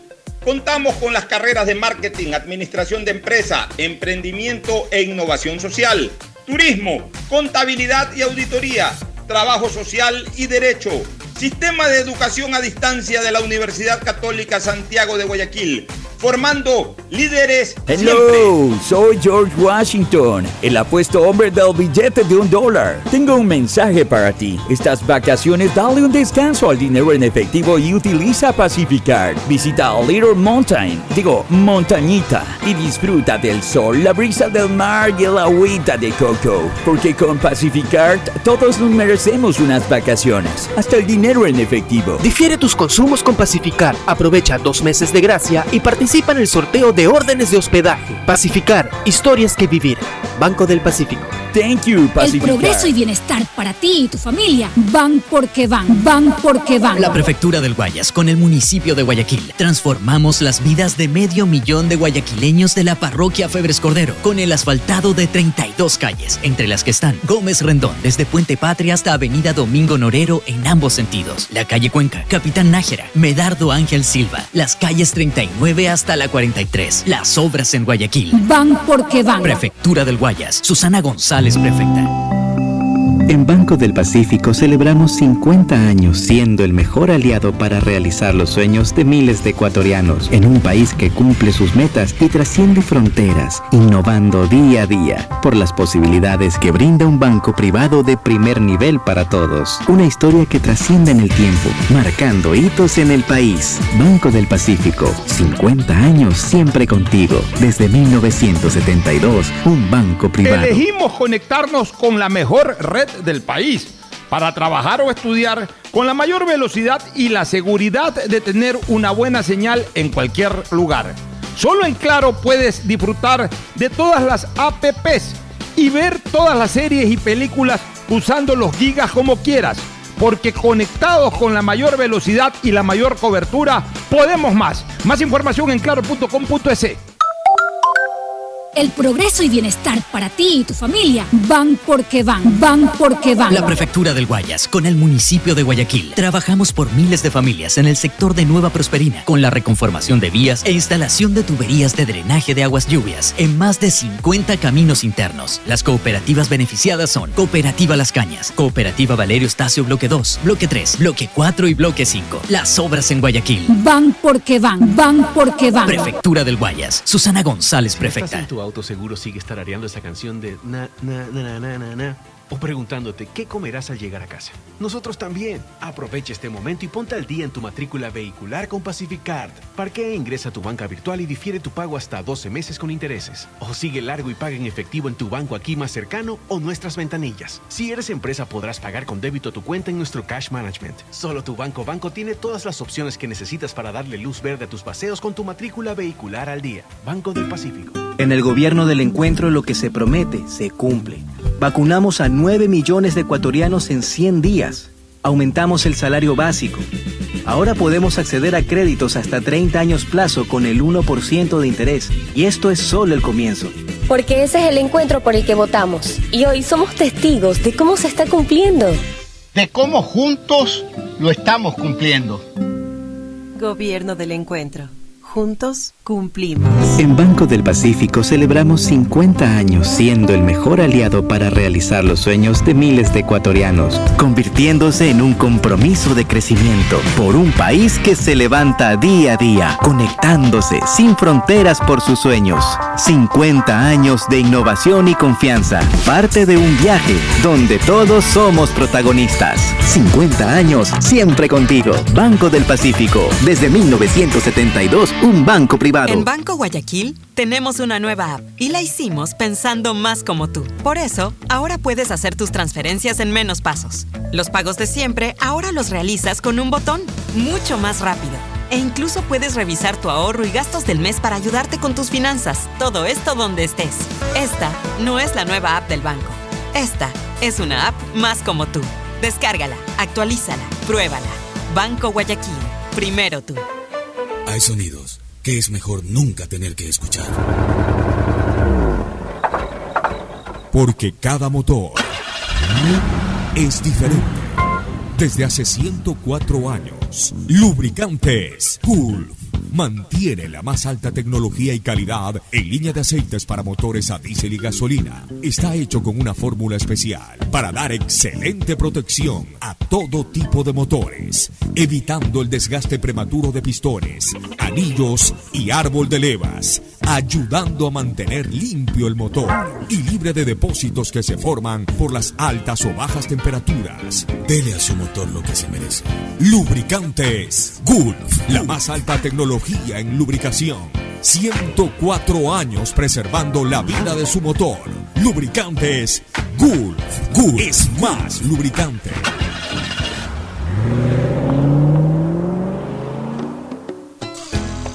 Fin del espacio publicitario. Usted está escuchando un programa de opinión, categoría O, apto para todo público.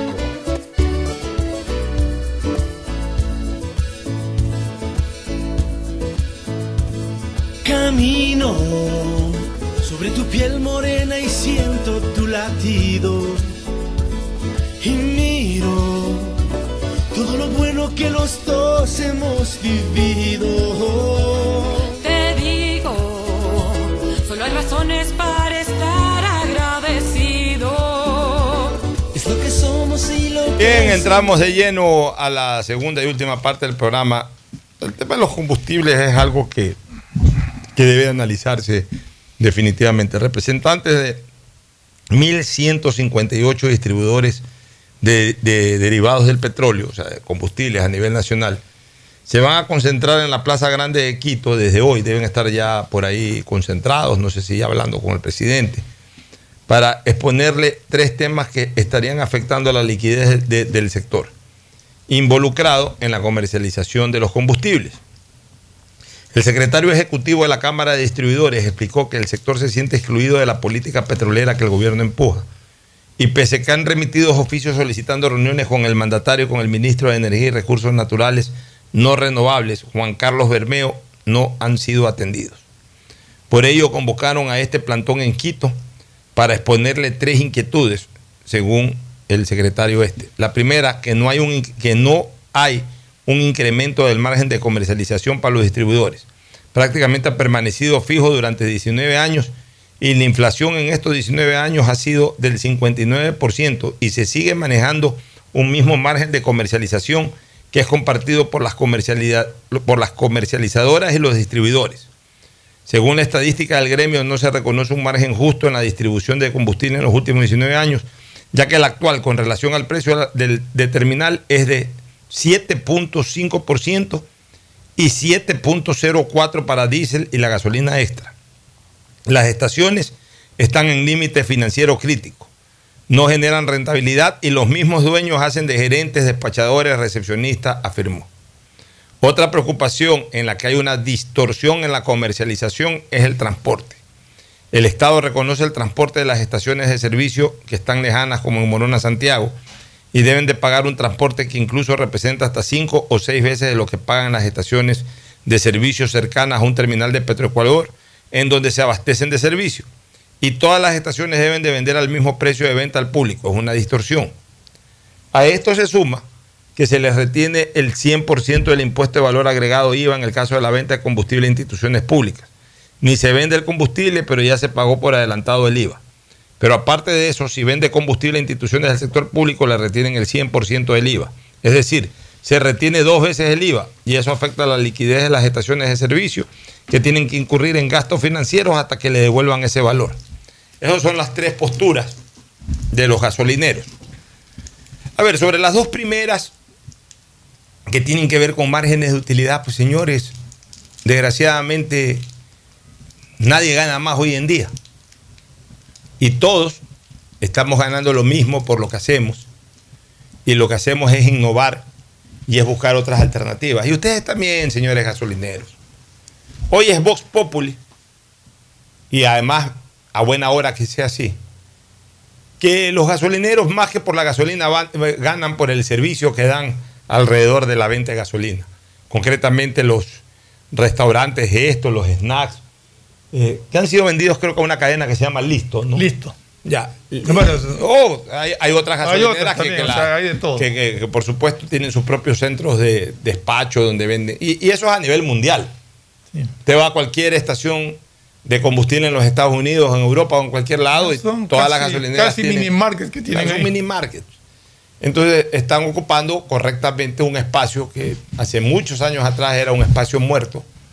Bueno, ahora lo están ocupando para eso. Entonces, eh, es una manera de innovar y es Y hay cadenas de cafetería que están y hay cadenas de también. cafetería que están ahí y, y ahí están ganando. Y ahí están ganando. Y ganan gracias a que, pone la- a, a que la gente ya identifica la gasolinera.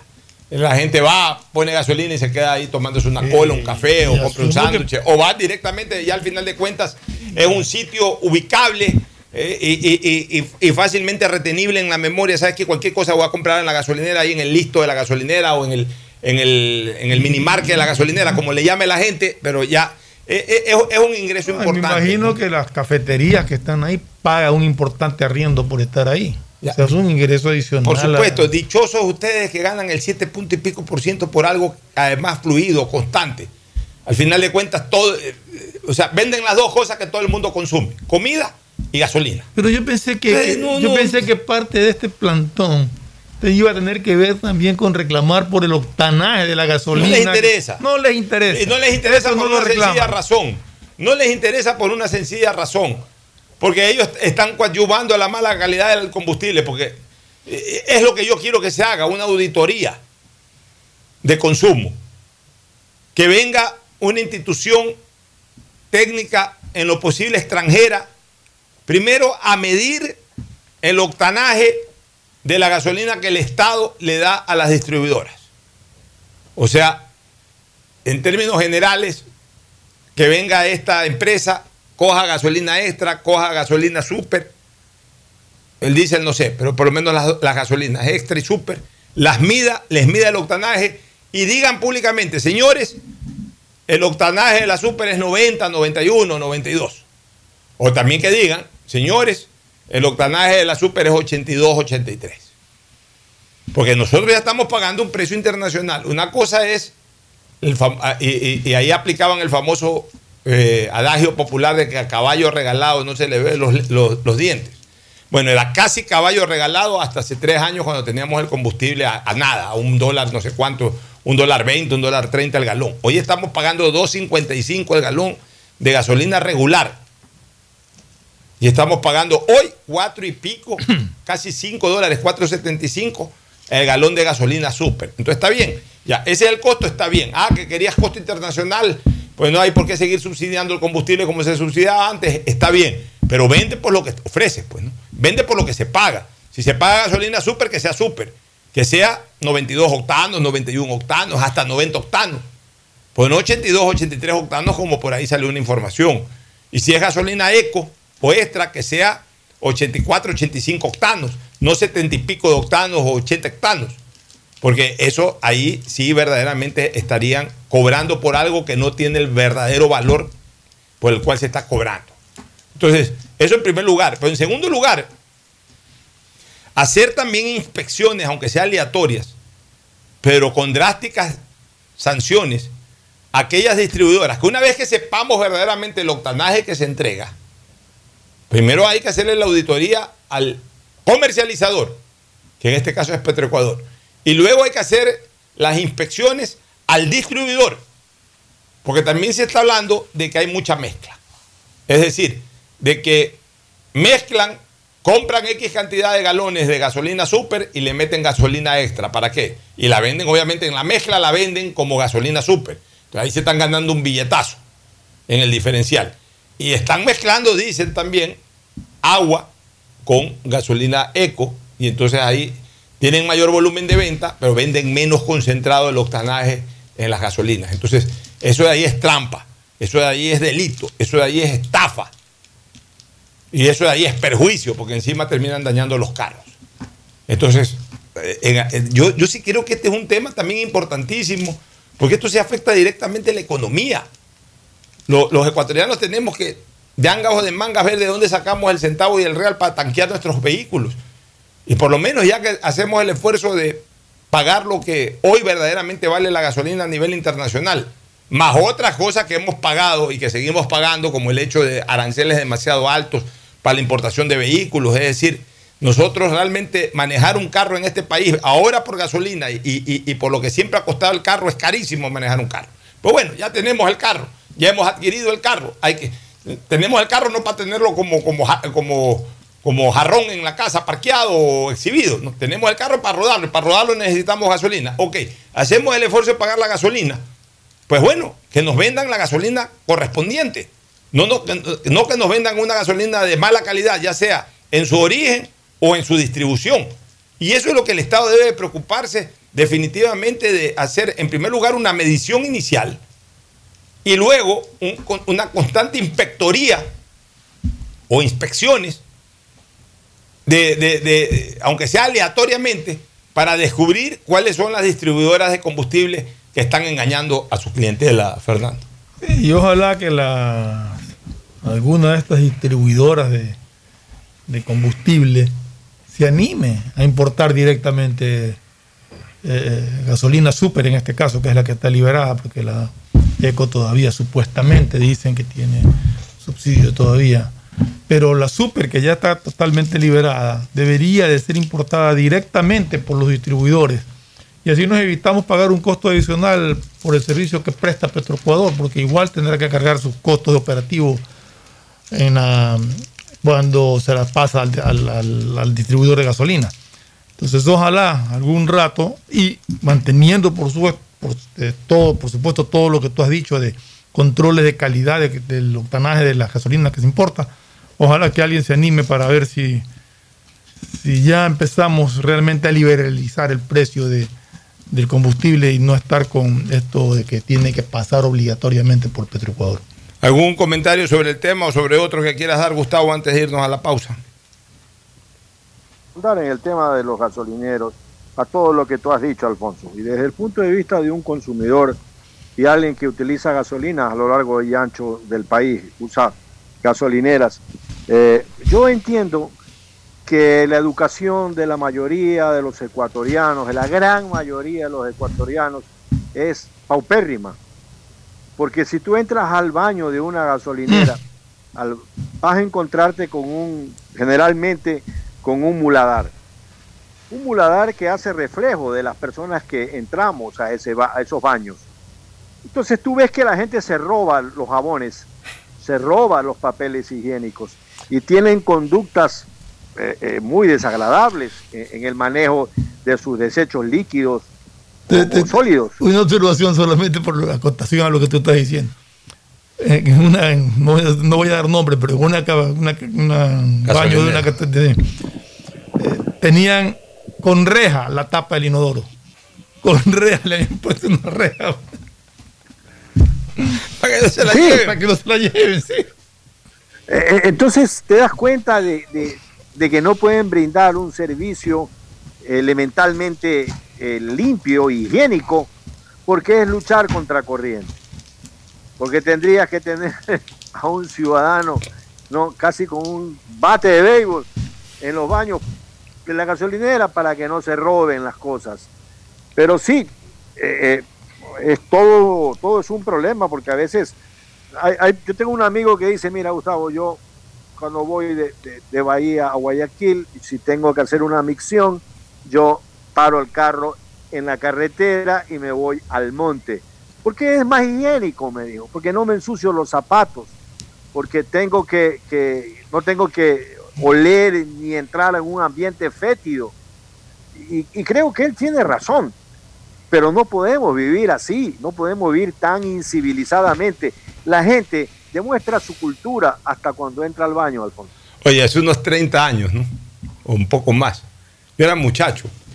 Salía de un baño, entraba a un baño y estaba otra persona ahí también en ese otro baño así. Y no estaba en buenas condiciones ese baño. Y escuché una frase que se me quedó siempre en la memoria. Este baño está más sucio que el baño del modelo. Porque en, en la época del estadio modelo, la gente bajaba en el entretiempo, bajaba al baño y ese baño, por Dios santo. Qué olor que tenían esos baños. el baño entonces, cuando alguien quería hablar de o, o quería resaltar de que un baño estaba sucio, este baño está más sucio que baño del modelo. Bueno, Gustavo, gracias. Nos vamos a una pausa y retornamos con el segmento deportivo. Ya está por aquí Agustín Filomentor, Guevara Morillo. Ya volvemos. Auspician este programa. Aceites y lubricantes Gulf, el aceite de mayor tecnología en el mercado. Acaricia el motor de tu vehículo para que funcione como un verdadero Fórmula 1 con aceites y lubricantes Gulf. ¿Quieres estudiar, tener flexibilidad horaria y escoger tu futuro?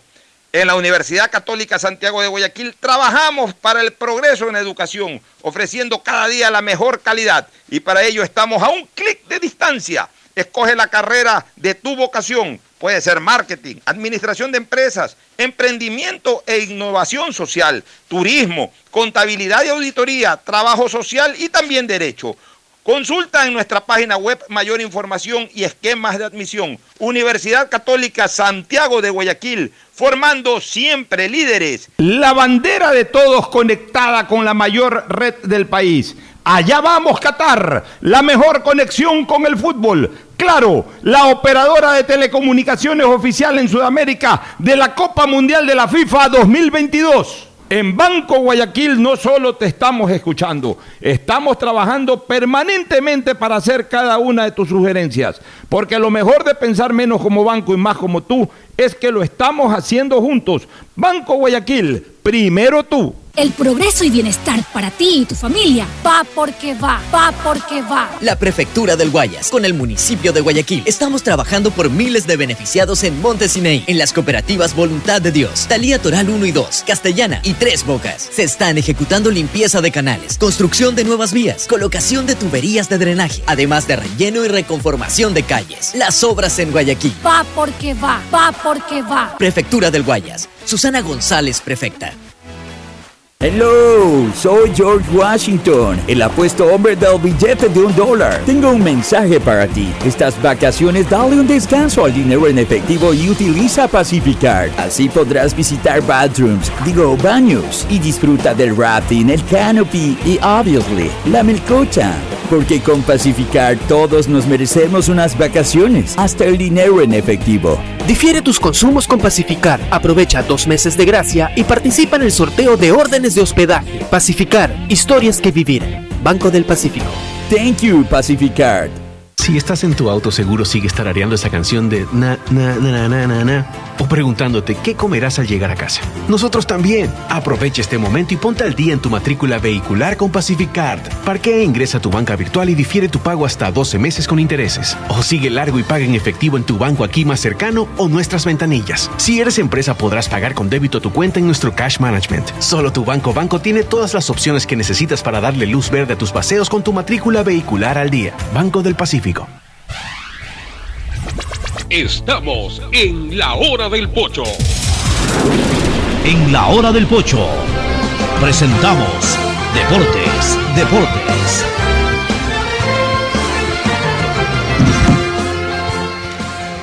Muy bien, ya estamos acá en el segmento deportivo. La presencia con su voz incomparable e inconfundible. Por cortesía de Pollos a la Brasa Barcelona, de Agustín Filomentor Guevara Morillo. Gracias, y estamos ya con Librería Cervantes. Librería Cervantes, la amiga, de, los, estudiantes. 66 años. ¿eh? Por favor, 66 años. 66 años. Abasteciendo a todos los estudiantes del país con los mejores libros, cuadernos, plumas, lápices y todo lo de No, reglas. no compre en cualquier parte, No, no. compre calidad. Librería Cervantes, dirección. En Aguirre, entre Escobedo y Boyacá, y también en el kilómetro 3 y medio de la vía Daule Grupo Cervantes. El Grupo Cervantes está completo ahí. El saludo para Alfredito. Está el siguiente, claro. Alfredito, Alfredo Torres. Alfredito Torres, un abrazo para Alfredito Torres. Bueno, La gente de Barcelona feliz. La gente de Barcelona feliz dice porque el bar sirvió. El bar sirvió. Y la gente de Melec también está satisfecha, ¿no? Porque renace. Es que la, Así la- que, la- la Fernando, fecha ¿cuál fue la- anterior perdieron todos. Y ayer ganaron todos. ayer ganaron todos. ¿En qué sentido? La fecha anterior perdió Lo- Liga, lo- los- perdió Católica, perdió Los MLE, principales. perdió Barcelona. Vamos a revisar qué te Ahora ganó Liga, Que ganó no Emelec, sé. ganó Barcelona y ganó Católica. Bueno, por ahí hay comentarios. ¿no? Vamos a revisar primero lo- pierden lo- los equipos. de- Ya, vamos a, vamos a revisar lo- los resultados de, de esta última jornada del, del Campeonato Nacional de Fútbol. Esto arrancó el día Viernes, sábado, sábado. el sábado con el partido entre Gualaceo y Oren- Orense, victoria del Super Guala o del Gualatasaray o del Gualaceo, como le iba quieran llamar. perdiendo, si no me equivoco. Otra vez se mandó un golazo este muchacho Vergés. Sí, está identificado. Dispara muy bien de media Está distancia, bien, sí. porque ya sea en pelota parada, como el tiro libre que le hizo el Barcelona. A ver, no, a Barcelona, No, fue con Barcelona fue pelota movida y ayer fue creo que con pelota parada. Muy bien, tiene un buen remate de media distancia. Gualaceo, de larga Orense, distancia. 2 a Triunfo 1, el. Gualaceo 2 a 1, ya vamos a revisar la tabla de posiciones. Buen empate en el, en el estadio Alejandro Serrano Aguilar el sábado del Super 9 o del 9 de octubre. Empató 1-1 ante el Deportivo Cuenca. El Cuenca siempre con problemas en el Alejandro Serrano. A veces sacan más resultados de Mejor visitantes. de resultados afuera, sí. Mejor afuera. De ahí el mismo sábado, más tardecito, ya bien entrada la noche, el Independiente del Valle le gana 1 por 0 al cuadro Delfín. del Delfín y el Independiente ahora sí se pone en, en- en- en plataforma de, de pelea, se pone en la plataforma para pelear la etapa. Eh, como uno de los escoltas del Barcelona, ya ahora sí serios. Ya vamos a revisar lo que Los cinco lo de equipos. Independiente mantiene su posición porque todos los que estaban arriba él Sí, ganaron. está bien, pero ya, pero si acumula puntos de visitante, entonces eso ya, ya le, le da mayor No, pero me fortaleza a refiero su a que campaña. todos los que estaban arriba él ganaron. O sea, no. Sí, Está bien, pero, pero eh, tiene posición. mayor valor el hecho de haber ganado de De visitante. acuerdo, pero no recortó distancia. Eso es Ya, lo que me refiero. pero ganó tres puntos, que pudo haber empatado, perdido y ahí sí se alejaba. Y luego el equipo Este- el Chato Ley pues goleó, ¿eh? Y de ahí ayer ya la Universidad Católica le mete una tremenda goleada al técnico universitario de 4 a 1. Liga de Quito con drama, gana al final de cuentas en Ponciano 3 a 2 al equipo del Muchurruna. Emelec le gana 1 por 0 al equipo del Lauca. El tempranero del Emelec, ¿no? Sí. Sí. Dentro de los primeros 15 minutos, si no me equivoco. Correcto. Se mantuvo durante Y todo luego, el partido. con durante eso. 75 minutos Lo que ahí pasa es que a los 18 minutos MLE se quedó con un jugador menos. expulsaron a Leguizamón. Ah, sí, a Leguizamón lo expulsaron. Entonces- Y, oye, a propósito, qué bien que está narrando el locutor este de Atalaya. Muy buen locutor, lo venía escuchando ayer. Yo venía de la playa, bueno. venía escuchando ¿Es el nuevo? ¿Es nuevo? partido a través de Atalaya. No, no. Eh, eh, ayúdame con el nombre, El- de todas látigo. maneras. Este, No no, no, no, era látigo, pero está muy bien. Sí, no sé. José, Joselito. Ochoa, sí, porque yo lo escuchaba a usted también. Ayer estuvo usted transmitiendo en Melec. Entonces, Muy bien. José Ochoa, excelente Es que es hombre transmisión. joven. Eh, lo, lo ponderé mucho, incluso le escribí en chat a Andrés Mendoza, que realmente estaba yo muy contento como oyente de, de la excelente eh, narración de, de, de Joselito Ochoa. Perfecto. Y en el partido ya que cerró la, no la fecha todavía, pero sí la jornada dominical, Barcelona derrota 1 por 0 con gol de Parlaza al Macará de Ambato y queda pendiente solamente el partido entre eh, Guayaquil City y Cumbayá esta noche en el estadio. Esta noche es el partido, ¿no? Hoy sí. Sí, hoy día, sí. Pero es en la noche, ¿no?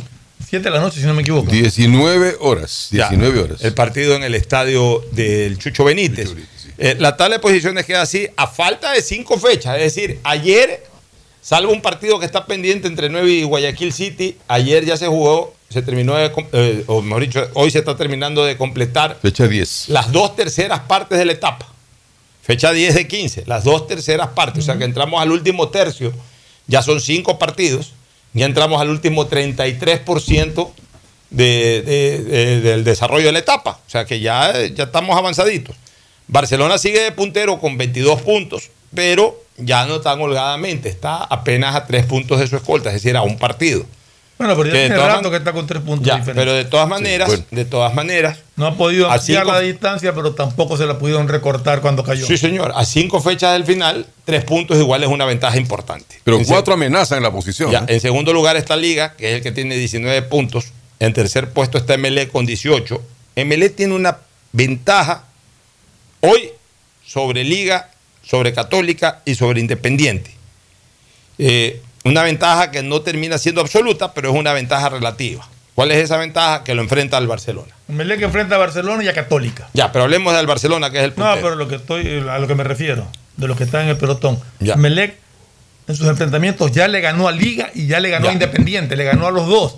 Le faltan jugar con Barcelona y con Católica, Ya, la ese grupo de cuatro. La ventaja que tiene cinco. Emelec sobre Barcelona es que, eh, perdón, no sobre Barcelona, sino sobre los Sobre los demás, en relación al Barcelona, es que fuera de sus, de sus propios resultados tiene que bajarle un punto al Barcelona. Porque tiene el clásico, que obviamente depende de sí mismo. ¿Y el clásico Ya. es en el Monumental? En el Monumental. ¿Eso qué significa también? Ahora, allá viene lo real. Ahí, ahí si Melec le gana el clásico Se pone un Barcelona, punto y tiene que esperar un punto. pero, pero el, el- el más beneficiado si mantiene resultados es Liga. Porque Ya. si Melec le gana el clásico a Barcelona, Liga lo alcanzaría en puntos en caso Ya, de correcto. que Liga gane. Asimismo, es- eso en cuanto a lo potencial. A ver, aquí hay dos cosas que, que hay que analizar, lo potencial y lo real. En lo potencial, Emelec es el que más posibilidades tiene de alcanzarlo al Barcelona por el hecho de que realmente está a un punto potencialmente hablando. O sea, eh, Liga necesita de tres puntos, eh, de, tres puntos para alcanzar al Barcelona sin depender de sí mismo. Emelec necesita un punto dependiendo de sí mismo. Porque si gana el clásico quedaría un punto del Barcelona. Eso es lo potencial. Lo real es de que en cambio, como hay cuatro puntos de distancia, por ejemplo, un clásico del astillero, si el clásico termina empatado, prácticamente se convertiría en inalcanzable eh, en relación a Emelec Barcelona. Se convertiría prácticamente en inalcanzable, claro. Eso podría dar chance a una liga que está más cerca, etcétera. Pero con un empate en el clásico, o sea, Emelec está obligado a ganar el clásico. Está obligado. Si no gana el clásico, Emelec 11 es muy de mayo, difícilmente vaya a ganarle. El 11 de mayo. 11 de Ya, y los otros Y que- justamente, si no me equivoco, dentro de lo que estuve revisando, iría sin Leguizamón al clásico. Ya, y los otros dos equipos que están en el cuarto y quinto puesto son Católica e Independiente con 17. Los veo un poco más distantes, o sea, no, no un poco más, están más distantes que el Barcelona, pero un poco más difícil que le den alcance al Barcelona porque ya son 5 de 15 puntos en disputa. Entonces, salvo que Barcelona pierda 9 o 10 puntos de los 15 en disputas, por ahí se va a ver apurado. Pero sí que Barcelona más o menos mantiene esta tónica de ganar sus partidos, por ahí empatar uno, etcétera eh, cinco puntos, a falta de cinco partidos, cinco puntos a una distancia bastante lejana. Es una distancia eh, muy difícil, porque además hay otros encima, porque si la, distancia solamente fuera del primero con el segundo, ok, estás cómodo en relación al segundo, pero ese segundo sabe que si se resbala el primero y, y por ahí comienza a ganar, a ganar, a ganar, a lo mejor baja esos cinco puntos, lo alcanza y hasta le da la vuelta.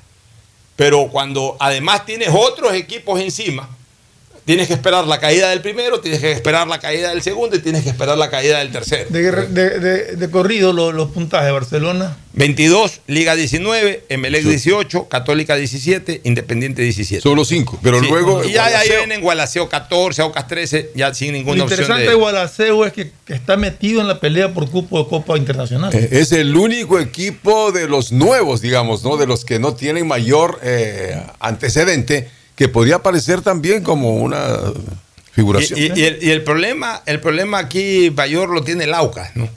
El Aucas que tiene muchos altibajos, gana, gana una Es fecha, el Aucas, otra. pues, se está quedando. El Aucas siempre anda ahí en media tabla, justo en media tabla, ba- abajito en media tabla, a pesar de que arma buenos equipos. Estaba, el- eh, estaba sonando este técnico Farías para el Aucas. Así ¿Cuál dice, Farías? ¿no? el venezolano. Que era técnico. de la El, el guardiolita, ¿cómo es que le decían? equivoco. Guardiolista. Ya, eh, mira, el problema del Aucas, bueno, ese no es un mal técnico, pero eh, en algún momento se lo sobredimensionó mucho más de lo que verdaderamente era. No debería de- Pero te digo una cosa, o sea, el problema del Aucas es que el Aucas arma buenos equipos, pero me da la impresión de que no tiene directores técnicos de jerarquía. O sea, Sí, porque jugadores buenos tiene. tiene, pero le falta, eh, contrata directores técnicos ahí de medio pelo. Le falta el que- timonel. Que, medio medio están recién cogiendo carrera o cogiendo cierta trayectoria acá en nuestro fútbol. Y, y- Y así no es. Pues si quieres verdaderamente pelear, tráete un técnico con trayectoria, tráete un técnico que haya ganado títulos. Ahí, ahí la pelea. En el fútbol es tan importante o van a la par la calidad jerárquica de la plantilla con la calidad jerárquica también del cuerpo técnico. Y en las últimas posiciones están 9 de octubre y técnico universitario, 9 de octubre con 6 puntos, un partido menos. Tiene que jugar 9 ese partido diferido, técnico con 9, Macará con 9, Muchurruna con 9. O sea, los tres ¿Qué equipos ambateños tiene? están con 9 puntos y están en las cuatro últimas posiciones. Ninguno de los ambateños está en la última. En la ¿El última City está 9, cuánto pero de ahí para arriba están los tres equipos ambateños. ¿El City Ah. cuántos tiene? El City está ahí con 10 puntos y le falta Un punto también- arriba nada más. Sí, ya al City Sí, le faltan dos partido partidos. Le falta el de hoy Claro, y y le falta el diferido. O sea que el City de todas maneras por ahí pudo medio reenderezar Pero su campaña. Está como obligado Tienes a otro ganar con hoy el Deportivo Cuenca que tampoco hace rato que no figura tanto. Ahí está una visión general de la tabla de posiciones de los partidos de ayer. Nos vamos a una pausa para retornar con análisis de Melec y Barcelona. El siguiente es un espacio publicitario apto para todo público. Si estás en tu auto, seguro sigue tarareando esa canción de na, na, na, na, na, na, na, o preguntándote qué comerás al llegar a casa. Nosotros también. Aprovecha este momento y ponte al día en tu matrícula vehicular con Pacific Card. Parquea e ingresa a tu banca virtual y difiere tu pago hasta 12 meses con intereses. O sigue largo y paga en efectivo en tu banco aquí más cercano o nuestras ventanillas. Si eres empresa, podrás pagar con débito tu cuenta en nuestro Cash Management. Solo tu banco banco tiene todas las opciones que necesitas para darle luz verde a tus paseos con tu matrícula vehicular al día. Banco del Pacífico. En el gobierno del encuentro lo que se promete se cumple. Vacunamos a 9 millones de ecuatorianos en 100 días. Aumentamos el salario básico. Ahora podemos acceder a créditos hasta 30 años plazo con el 1% de interés. Y esto es solo el comienzo. Porque ese es el encuentro por el que votamos. Y hoy somos testigos de cómo se está cumpliendo. De cómo juntos lo estamos cumpliendo. Gobierno del encuentro. Juntos cumplimos. Eso y bienestar para ti y tu familia. Va porque va, va porque va. La Prefectura del Guayas, con el municipio de Guayaquil, estamos trabajando por miles de beneficiados en Montesinei, en las cooperativas Voluntad de Dios, Talía Toral 1 y 2, Castellana y Tres Bocas. Se están ejecutando limpieza de canales, construcción de nuevas vías, colocación de tuberías de drenaje, además de relleno y reconformación de calles. Las obras en Guayaquil. Va porque va, va porque va. Prefectura del Guayas. Susana González, prefecta. Hello, soy George Washington, el apuesto hombre del billete de un dólar. Tengo un mensaje para ti. Estas vacaciones dale un descanso al dinero en efectivo y utiliza Pacificar. Así podrás visitar bathrooms, digo baños, y disfruta del rafting, el canopy y obviously la melcocha. Porque con Pacificar todos nos merecemos unas vacaciones, hasta el dinero en efectivo. Difiere tus consumos con Pacificar. Aprovecha dos meses de gracia y participa en el sorteo de órdenes de hospedaje. Pacificar, historias que vivir. Banco del Pacífico. Thank you, Pacificar. Elegimos conectarnos con la mejor red del país para trabajar o estudiar con la mayor velocidad y la seguridad de tener una buena señal en cualquier lugar. Solo en Claro puedes disfrutar de todas las APPs y ver todas las series y películas usando los gigas como quieras. Porque conectados con la mayor velocidad y la mayor cobertura, podemos más. Más información en claro.com.es. Eso y bienestar para ti y tu familia. Va porque va, va porque va. La Prefectura del Guayas, con el municipio de Guayaquil, estamos trabajando por miles de beneficiados en Montesinei, en las cooperativas Voluntad de Dios, Talía Toral 1 y 2, Castellana y Tres Bocas. Se están ejecutando limpieza de canales, construcción de nuevas vías, colocación de tuberías de drenaje, además de relleno y reconformación de calles. Las obras en Guayaquil. Va porque va, va porque va. Prefectura del Guayas. Susana González, prefecta. El mejor sabor guayaco en pollos a la brasa Barcelona, Sucre y Boyacá, Sucre y Pichincha, Vaquerizo Moreno el 9 de octubre, El Fortín en la Rotonda. Gran atención, los mejores precios y la venta de entradas para los partidos de Barcelona. El mejor sabor de la comida está en Pollos a la Brasa Barcelona. Por la sazón, por la buena atención y por lo que aquí se venden las entradas. Lo recomienda Ángel Encalada. Once camisetas y por dentro un corazón que late al son del grande y del pequeño guayaquileño. En Banco del Pacífico celebramos juntos 50 años de sueños cumplidos por miles de ecuatorianos que creyeron en la visión de su fundador, brindando un servicio de calidad y soluciones financieras integrales con innovación y transparencia. 50 años de cumplir con historias de personas que se conectan sin fronteras por sus sueños. Banco del Pacífico, 50 años siempre contigo. Desde 1972, un banco privado. Detrás de cada profesional hay una gran historia. Aprende, experimenta y crea la tuya. Estudia a distancia en la Universidad Católica Santiago de Guayaquil. Contamos con las carreras de marketing, administración de empresa, emprendimiento e innovación social, turismo, contabilidad y auditoría, trabajo social y derecho. Sistema de educación a distancia de la Universidad Católica Santiago de Guayaquil, formando líderes. Hello, soy George Washington, el apuesto hombre del billete de un dólar. Tengo un mensaje para ti. Estas vacaciones dale un descanso al dinero en efectivo y utiliza Pacificar. Visita Little Mountain, digo, montañita, y disfruta del sol, la brisa del mar y el agüita de coco. Porque con Pacificar todos merecemos unas vacaciones, hasta el dinero en efectivo. Difiere tus consumos con Pacificar. Aprovecha dos meses de gracia y participa en el sorteo de órdenes de hospedaje. Pacificar, historias que vivir.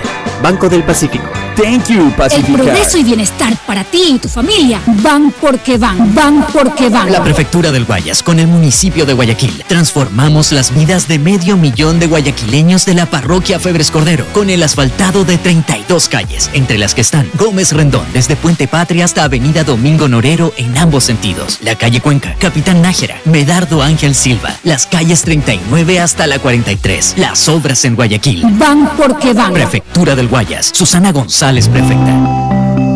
En Banco del Pacífico celebramos 50 años siendo el mejor aliado para realizar los sueños de miles de ecuatorianos en un país que cumple sus metas y trasciende fronteras, innovando día a día por las posibilidades que brinda un banco privado de primer nivel para todos. Una historia que trasciende en el tiempo, marcando hitos en el país. Banco del Pacífico, 50 años siempre contigo. Desde 1972, un banco privado. Elegimos conectarnos con la mejor red del país para trabajar o estudiar con la mayor velocidad y la seguridad de tener una buena señal en cualquier lugar. Solo en Claro puedes disfrutar de todas las APPs y ver todas las series y películas usando los gigas como quieras. Porque conectados con la mayor velocidad y la mayor cobertura, podemos más. Más información en claro.com.es. El progreso y bienestar para ti y tu familia van porque van, van porque van. La Prefectura del Guayas, con el municipio de Guayaquil. Trabajamos por miles de familias en el sector de Nueva Prosperina, con la reconformación de vías e instalación de tuberías de drenaje de aguas lluvias en más de 50 caminos internos. Las cooperativas beneficiadas son Cooperativa Las Cañas, Cooperativa Valerio Estacio Bloque 2, Bloque 3, Bloque 4 y Bloque 5. Las obras en Guayaquil. Van porque van, van porque van. Prefectura del Guayas. Susana González, prefecta. Auto seguro sigue tarareando esa canción de na na na na na na o preguntándote qué comerás al llegar a casa. Nosotros también. Aprovecha este momento y ponte al día en tu matrícula vehicular con Pacificard. Parquea e ingresa a tu banca virtual y difiere tu pago hasta 12 meses con intereses. O sigue largo y paga en efectivo en tu banco aquí más cercano o nuestras ventanillas. Si eres empresa podrás pagar con débito tu cuenta en nuestro Cash Management. Solo tu banco banco tiene todas las opciones que necesitas para darle luz verde a tus paseos con tu matrícula vehicular al día. Banco del Pacífico. En el gobierno del encuentro lo que se promete se cumple. Vacunamos a 9 millones de ecuatorianos en 100 días. Aumentamos el salario básico. Ahora podemos acceder a créditos hasta 30 años plazo con el 1% de interés. Y esto es solo el comienzo. Porque ese es el encuentro por el que votamos. Y hoy somos testigos de cómo se está cumpliendo. De cómo juntos lo estamos cumpliendo. Gobierno del Encuentro. Juntos cumplimos. En Banco del Pacífico celebramos 50 años siendo el mejor aliado para realizar los sueños de miles de ecuatorianos, convirtiéndose en un compromiso de crecimiento por un país que se levanta día a día, conectándose sin fronteras por sus sueños. 50 años de innovación y confianza, parte de un viaje donde todos somos protagonistas. 50 años siempre contigo. Banco del Pacífico. Desde 1972, un banco privado. En Banco Guayaquil tenemos una nueva app y la hicimos pensando más como tú. Por eso, ahora puedes hacer tus transferencias en menos pasos. Los pagos de siempre ahora los realizas con un botón, mucho más rápido. E incluso puedes revisar tu ahorro y gastos del mes para ayudarte con tus finanzas. Todo esto donde estés. Esta no es la nueva app del banco. Esta es una app más como tú. Descárgala, actualízala, pruébala. Banco Guayaquil. Primero tú. Hay sonidos que es mejor nunca tener que escuchar. Porque cada motor es diferente. Desde hace 104 años, Lubricantes Gulf mantiene la más alta tecnología y calidad en línea de aceites para motores a diésel y gasolina. Está hecho con una fórmula especial para dar excelente protección a todo tipo de motores, evitando el desgaste prematuro de pistones, anillos y árbol de levas, ayudando a mantener limpio el motor y libre de depósitos que se forman por las altas o bajas temperaturas. Dele a su motor lo que se merece. Lubricantes Gulf, la más alta tecnología en lubricación. 104 años preservando la vida de su motor. Lubricantes Gulf. Gulf es más lubricante.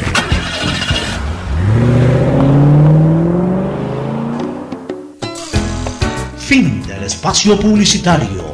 Usted está escuchando un programa de opinión, categoría O, apto para todo público. Muy bien, un saludo para Johnson León León. Johnson León León, mi gran amigo. Johnson León León, allá en la zona de Pedro Carbo, está rumbo al cantón Pedro Carbo y nos está escuchando a todo volumen ahí en el carro en donde está viajando Johnson León León. Bueno, Bueno, vamos se con. rompió la mala racha de Barcelona. Vamos primero con el partido de partido ¿Cómo viste. Melec, Fernando? Difícil porque eh, Emelec tuvo los minutos iniciales, se lo vio mejorado. Convirtió el gol, ya había fallado uno, el mismo, el mismo Carabalí había fallado un gol mano a mano frente al arquero. Luego convirtió el tanto que le dio el triunfo a Emelec, pero al minuto 18 sufrió la expulsión de Leguizamón, lo cual lo llevó a recomponer líneas y ya siempre jugar con, con un hombre menos eh, es más difícil. Pero creo que Rescalvo manejó bien el partido. Eh, es más, eh, yo eh, discrepé, critiqué el, el primer cambio que, que hizo. que sacó a Sebastián Rodríguez, a la raíz de la expulsión de Leguizamón, que lo sacó a Sebastián Rodríguez para meter a Joel Quinteros. Yo discrepaba porque veía muy mal el nivel de Romario Caicedo. Yo quería, mi, opinión era sacar a Romario Caicedo, bajarlo a Carabalí para no tocar el medio campo, pero en todo caso lo hizo así y el resultado a la larga lo mantuvo, o sea, le dio resultado en el segundo tiempo. Creo que manejó muy bien eh, el tema de refrescar eh, el medio campo con, la- con las variantes que hizo. Eh, no se puede hablar mucho de los contragolpes, los contragolpes de, de, de Melec en el segundo tiempo, jugó mucho a- al contragolpe, eh, casi le dan frutos, estuvo a punto de anotar eh, un gol más por lo menos. Y realmente Aucas, más allá de estar con un hombre más, nunca inquietó, nunca fue peligroso ofensivamente como para inquietar la, la portería de Melec. Eh, aquí lo preocupante es no haber podido apreciar 100% del, del rendimiento con un 11 completo en vísperas del partido del día miércoles que Melec enfrentará al Palmeiras por Copa Libertadores, un Palmeiras que. Que ha goleado en sus dos primeras presentaciones. Sí, pues nadie es Esperemos imbatible. que nadie es imbatible, te digo, hubiera, hubiera gustado que el equipo esté completo para poder apreciar mejor, Emelec ha pero tenido muy buenos tengo partidos. confianza de que va a tener una- un muy buen rendimiento el día miércoles y, y vi una actitud positiva de, de- estaba observándolo a Rescalvo y le pedí a los jugadores que salgan, que no se encierren, o sea, siempre estaba sacándolos como para adelante para, para evitar eh, Enconcharse. enconcharse, Lo importante es tener capacidad ofensiva de Melec para conseguir goles. Te digo, te digo una cosa, este, Melec ha logrado buenos resultados también con el, contra el equi- equipos brasileños. Aquí le ganó una vez al Flamengo que vino con Ronaldinho, Mm, que vino con esas grandes figuras. Después le ganó en un partido inolvidable al Sao Paulo. Al Corinthians. Yo no sé si fue en Libertadores o Sudamericana. ese partido con Sao Paulo. Me parece que fue por Sudamericana, pero fue un partidazo. Un partido ese que terminó 3 a 2. Que quedó eliminado porque allá había perdido por dos goles de diferencia. O cuatro, le ganó 4 a 3, algo. 4 a 3 fue. 4 a 3. Partidazo. Después también le ganó aquí al Flamengo hace unos dos años. El Flamengo que quedó campeón de América le ganó a- aquí. ¿a cuál fue que le y allá le ganó al. Cruzeiro. Al Cruzeiro, al Cruzeiro. O sea, está bien, viene el Palmeiras, pero ya, ninguno de estos equipos viene a pintar la cara solamente con su nombre, ¿no? No, Así no, que suerte, suerte a Melec y, bien que se haya podido recuperar. Oye, ¿qué tal el- la reaparición del chico este Pitón, el lateral argentino? Bien. Estuvo bien. sí, estuvo bien, estuvo bien Pitón, mucha, mucha entrega, un tipo rápido. Estuvo bien, estuvo bien y, y ayer estuvo con Vara, en ese partido de Melec Cauca estuvo Pero no se sintió mucho el bar. En donde sí se No. sintió fue en Ambato, en una victoria del Barcelona, que como yo vengo diciendo, hay que disfrutar las victorias. Ya Olvídense que eso de que, de que, que- cómo juegan. Señores, no estamos, nosotros no tenemos la capacidad económica ni el nivel de equipos de la Premier. O sea, olvídense de lo que ven en la mañana, por Dios. O sea, eh, eh, re- eh, reseteen su mente y su, y su, y su vista. Para, disfrutar del buen fútbol, ustedes tienen desde las 7 de la mañana hasta las 2 de la tarde para ver Premier, Liga Española, Liga Alemana, Liga Italiana, todas las ligas que ustedes quieran de Europa. Ese es el primer mundo. Desde las 3 de la tarde en adelante es Liga Ecuatoriana. Ubiquémonos. Es como que si ustedes en la noche, en una noche, se ponen a ver la NBA y al día siguiente van al Coliseo Cubierto a ver eh, este, el, básquet, el local. Eh, tienen, que- tienen- que saber aprender a, diferenciar los niveles. Entonces, aquí la gente quiere que Barcelona o Emelec jueguen como juega el City o como juega el Bayern Múnich o como juega el Real Madrid. No podemos jugar en ese nivel. Una cosa es que mañana en un mundial tengamos que jugar contra España o Inglaterra. Eso es una cosa, un partido circunstancial entre selecciones, de los cuales buena parte de nuestros jugadores juegan en Europa, aunque no al máximo nivel, pues juegan en Europa. Para un partido sí. Otra cosa es que esperemos que la liga ecuatoriana o el nivel de la liga ecuatoriana sea igual al de la liga inglesa. O sea, ubiquémonos. Ahora, a partir de eso, disfrutemos de las victorias. Ayer Barcelona volvió a ganar, se reencontró con el triunfo de visitante, sí, ante el Macará que está penúltimo, pero igual es una victoria de visitante. Toda victoria es importante disfrutarla. Un buen gol de Perlaza, Barcelona tuvo algunas llegadas importantes, se perdió un gol Mastriani, la gente ahora lo está condenando a Mastriani, por Dios, o sea, no todas las acciones ofensivas pueden terminar Por- en gol. hizo el gol. O sea, si Mastriani hace el gol que la gente ayer lo acusa de que se lo ¿Cuál es perdió. el remate que se le fue abierto? No. Una en que va cerrando, pues ya llega con las completas y alcanza a poner el zapato y la pelota pega en el palo. Ya, o sea, a lo mejor sí, en Haaland o en Cristiano Ronaldo esa pelota termina adentro, pero valen 70 75 millones de euros, 90 millones de euros. O sea, aquí está Mastriani porque Mastriani da para el fútbol ecuatoriano, no da para otra cosa. Por eso digo, no compare. Ahora, ese es un jugador que está ahí metido, que hace goles, no, no es un contumaz goleador, no es un Graciani, no es un Juárez, que ayer cumplió años a propósito, 50 años ayer del Cookie 50 Juárez.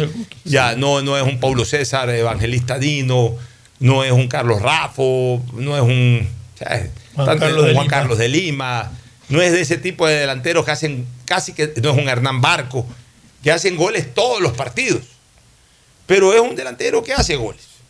Y, bueno, pero ahí está, peleando al pie del arco. O sea, eh, aquí todo critican, todo condenan, aquí quieren tener a Haaland, quieren tener a este Mbappé, no, de aquí no se va a tener ese tipo de jugadores. Eh, me alegra que Alfaro Moreno haya dicho hoy en una declaración en, en Radio Di Blue, en el programa Al Toque, dice, nos ha faltado el gol, pero señalar solo a nuestros delanteros no es lo correcto. Es en general porque no solo ellos tienen que marcar eh, eh, eh, las oportunidades. O sea, esto es importante porque ratifica lo que yo les vengo diciendo. Barcelona es un equipo que de medio campo para adelante no tiene fuerza ofensiva. Sus volantes no anotan. Mire, ayer anotó un volante Perlaza ya, con eso se ganó 1-0. ¿Hace cuánto tiempo que Perlaza no hace un gol? El, último gol que hizo Perlaza fue contra Vélez Sarsfield el año pasado en Copa. Y en el campeonato creo que no marcó en todo el campeonato. Y es el primer gol en este campeonato. Bueno, Perlaza y Preciado entre los dos tienen que hacer cuatro goles en el año. Entre los dos hasta el momento van anotando dos goles en el año. O sea, recién van por la mitad de lo mínimo. Ah, no, perdón. No, no, no. Entre Perlaza y Preciado deberían anotar por lo menos entre los dos unos seis o siete goles al año, porque están jugando con frecuencia y son volantes ofensivos. Cuatro goles al año deberían hacer los dos volantes centrales, Piñatares y, y Carcelén, o Piñatares y Sousa. Entre ellos deberían por lo menos hacer cuatro goles al año, pero como mínimo.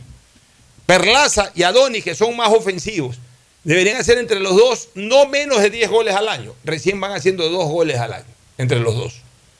Entonces, el problema de Barcelona es que sus mediocampos no anotan. Sus mediocampistas no anotan. Ayer anotó uno y con eso le alcanzó a Barcelona para ganar. En la, medida en que, muy bueno. claro, en la medida en que los volantes hagan goles, porque imagínense si Perlaza ayer no hacía un gol. Dependiendo de Mastriani, de Mastriani, no le entraba la pelota a Mastriani, entonces ya Barcelona no podía ganar su partido.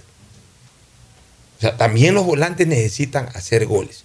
Por último, lo del VAR. El VAR que. Lo del VAR, bueno, ahí está la importancia del VAR. Miren, ayer el VAR impidió de que Barcelona sea empatado y si se hubiese dado ese gol hubiese sido obviamente un tema injusto porque eh, nadie se dio cuenta de una mano que hubo al final, un impacto con la mano de un jugador del Macará que fue lo que terminó eh, de- determinando que la pelota se meta al arco.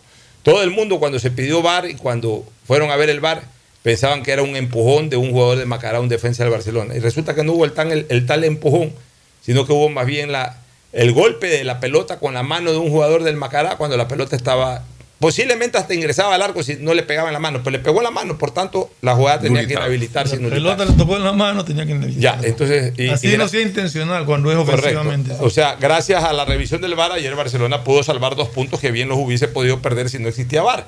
Justificó el pedido del VAR, porque son dos puntos que a la larga podrían ser hasta determinantes para que Barcelona gane la etapa. Y va a ser importante en el campeonato Por que el VAR eso se yo mantenga. insisto de que todo el campeonato tiene que jugarse con VAR. Ya el próximo año no puede arrancar el campeonato nacional si en todos los partidos no hay VAR todo el año. Pero háganle entender eso a nuestros dirigentes y a nuestra federación y a nuestra Liga Pro. Nos se vamos a- cierra la fecha con el partido de Guayaquil City y Cumbayá hoy 7 de la Así es, nos vamos a una última recomendación y luego al cierre. Auspician este programa. Aceites y lubricantes Gulf, el aceite de mayor tecnología en el mercado. Acaricia el motor de tu vehículo para que funcione como un verdadero Fórmula 1 con aceites y lubricantes Gulf. ¿Quieres estudiar, tener flexibilidad horaria y escoger tu futuro? En la Universidad Católica Santiago de Guayaquil trabajamos para el progreso en educación, ofreciendo cada día la mejor calidad y para ello estamos a un clic de distancia. Escoge la carrera de tu vocación. Puede ser marketing, administración de empresas, emprendimiento e innovación social, turismo, contabilidad y auditoría, trabajo social y también derecho. Consulta en nuestra página web mayor información y esquemas de admisión. Universidad Católica Santiago de Guayaquil, formando siempre líderes. En Banco Guayaquil no solo te estamos escuchando, estamos trabajando permanentemente para hacer cada una de tus sugerencias, porque lo mejor de pensar menos como banco y más como tú es que lo estamos haciendo juntos. Banco Guayaquil, primero tú. Elegimos conectarnos con la mejor red del país para trabajar o estudiar con la mayor velocidad y la seguridad de tener una buena señal en cualquier lugar. Solo en Claro puedes disfrutar de todas las APPs y ver todas las series y películas usando los gigas como quieras, porque conectados con la mayor velocidad y la mayor cobertura, podemos más. Más información en claro.com.es. Banco del Pacífico celebra 50 años de innovación y confianza. Sí, sus bodas de oro, convirtiéndose en el mejor aliado para alcanzar las metas de miles de ecuatorianos. En un país que se levanta día a día, conectándose sin fronteras por sus sueños. Banco del Pacífico, 50 años cumpliendo los sueños de los ecuatorianos. El progreso y bienestar para ti y tu familia van porque van, van porque van. La Prefectura del Guayas, con el municipio de Guayaquil, trabajamos por miles de familias en el sector de Nueva Prosperina, con la reconformación de vías e instalación de tuberías de drenaje de aguas lluvias en más de 50 caminos internos. Las cooperativas beneficiadas son Cooperativa Las Cañas, Cooperativa Valerio Estacio Bloque 2, Bloque 3, Bloque 4 y Bloque 5. Las obras en Guayaquil. Van porque van, van porque van. Prefectura del Guayas. Susana González, prefecta.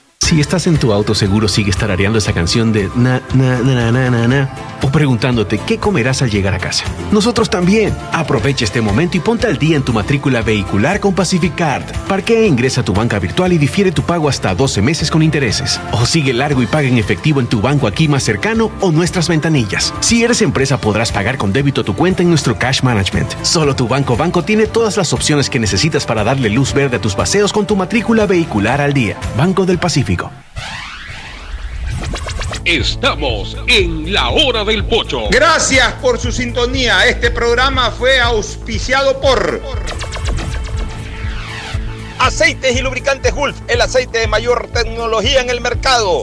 Universidad Católica Santiago de Guayaquil y su plan de educación a distancia formando siempre líderes. Paga tu matrícula vehicular a diferido a 12 meses con Pacificar, la tarjeta del Banco Banco. Solo en Claro puedes disfrutar de todas las APPs y ver todas las series y películas usando los gigas como quieras, porque conectados con la mayor velocidad y la mayor cobertura, podemos más. En Banco Guayaquil no solo te estamos escuchando, estamos trabajando permanentemente para hacer cada una de tus sugerencias, porque lo mejor de pensar menos como banco y más como tú es que lo estamos haciendo juntos. Banco Guayaquil, primero tú. Cuando necesites buenos genéricos, acude a la farmacia de tu barrio y pide genéricos de calidad. Solicita los medicamentos genéricos de Cuajén. Banco del Pacífico celebra 50 años de ser el mejor aliado para un país que cumple sus metas y trasciende fronteras, innovando día a día por las posibilidades que brinda un banco privado de primer nivel para todos. El progreso y bienestar para ti y tu familia van porque van, van porque van. La Prefectura del Guayas con el municipio de Guayaquil. Transformamos las vidas de medio millón de guayaquileños de la parroquia Febres Cordero con el asfaltado de 32 calles, entre las que están Gómez Rendón desde Puente Patria hasta Avenida Domingo Norero en ambos sentidos. La calle Cuenca, Capitán Nájera, Medardo Ángel Silva, las calles 39 hasta la 43. Las obras en Guayaquil. Van porque van. Prefectura del Guayas. Susana González, prefecta.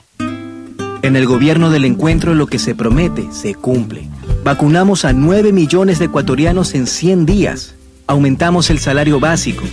Ahora podemos acceder a créditos hasta 30 años plazo con el 1% de interés. Y esto es solo el comienzo. Porque ese es el encuentro por el que votamos. Y hoy somos testigos de cómo se está cumpliendo. De cómo juntos lo estamos cumpliendo. Gobierno del Encuentro. Juntos cumplimos.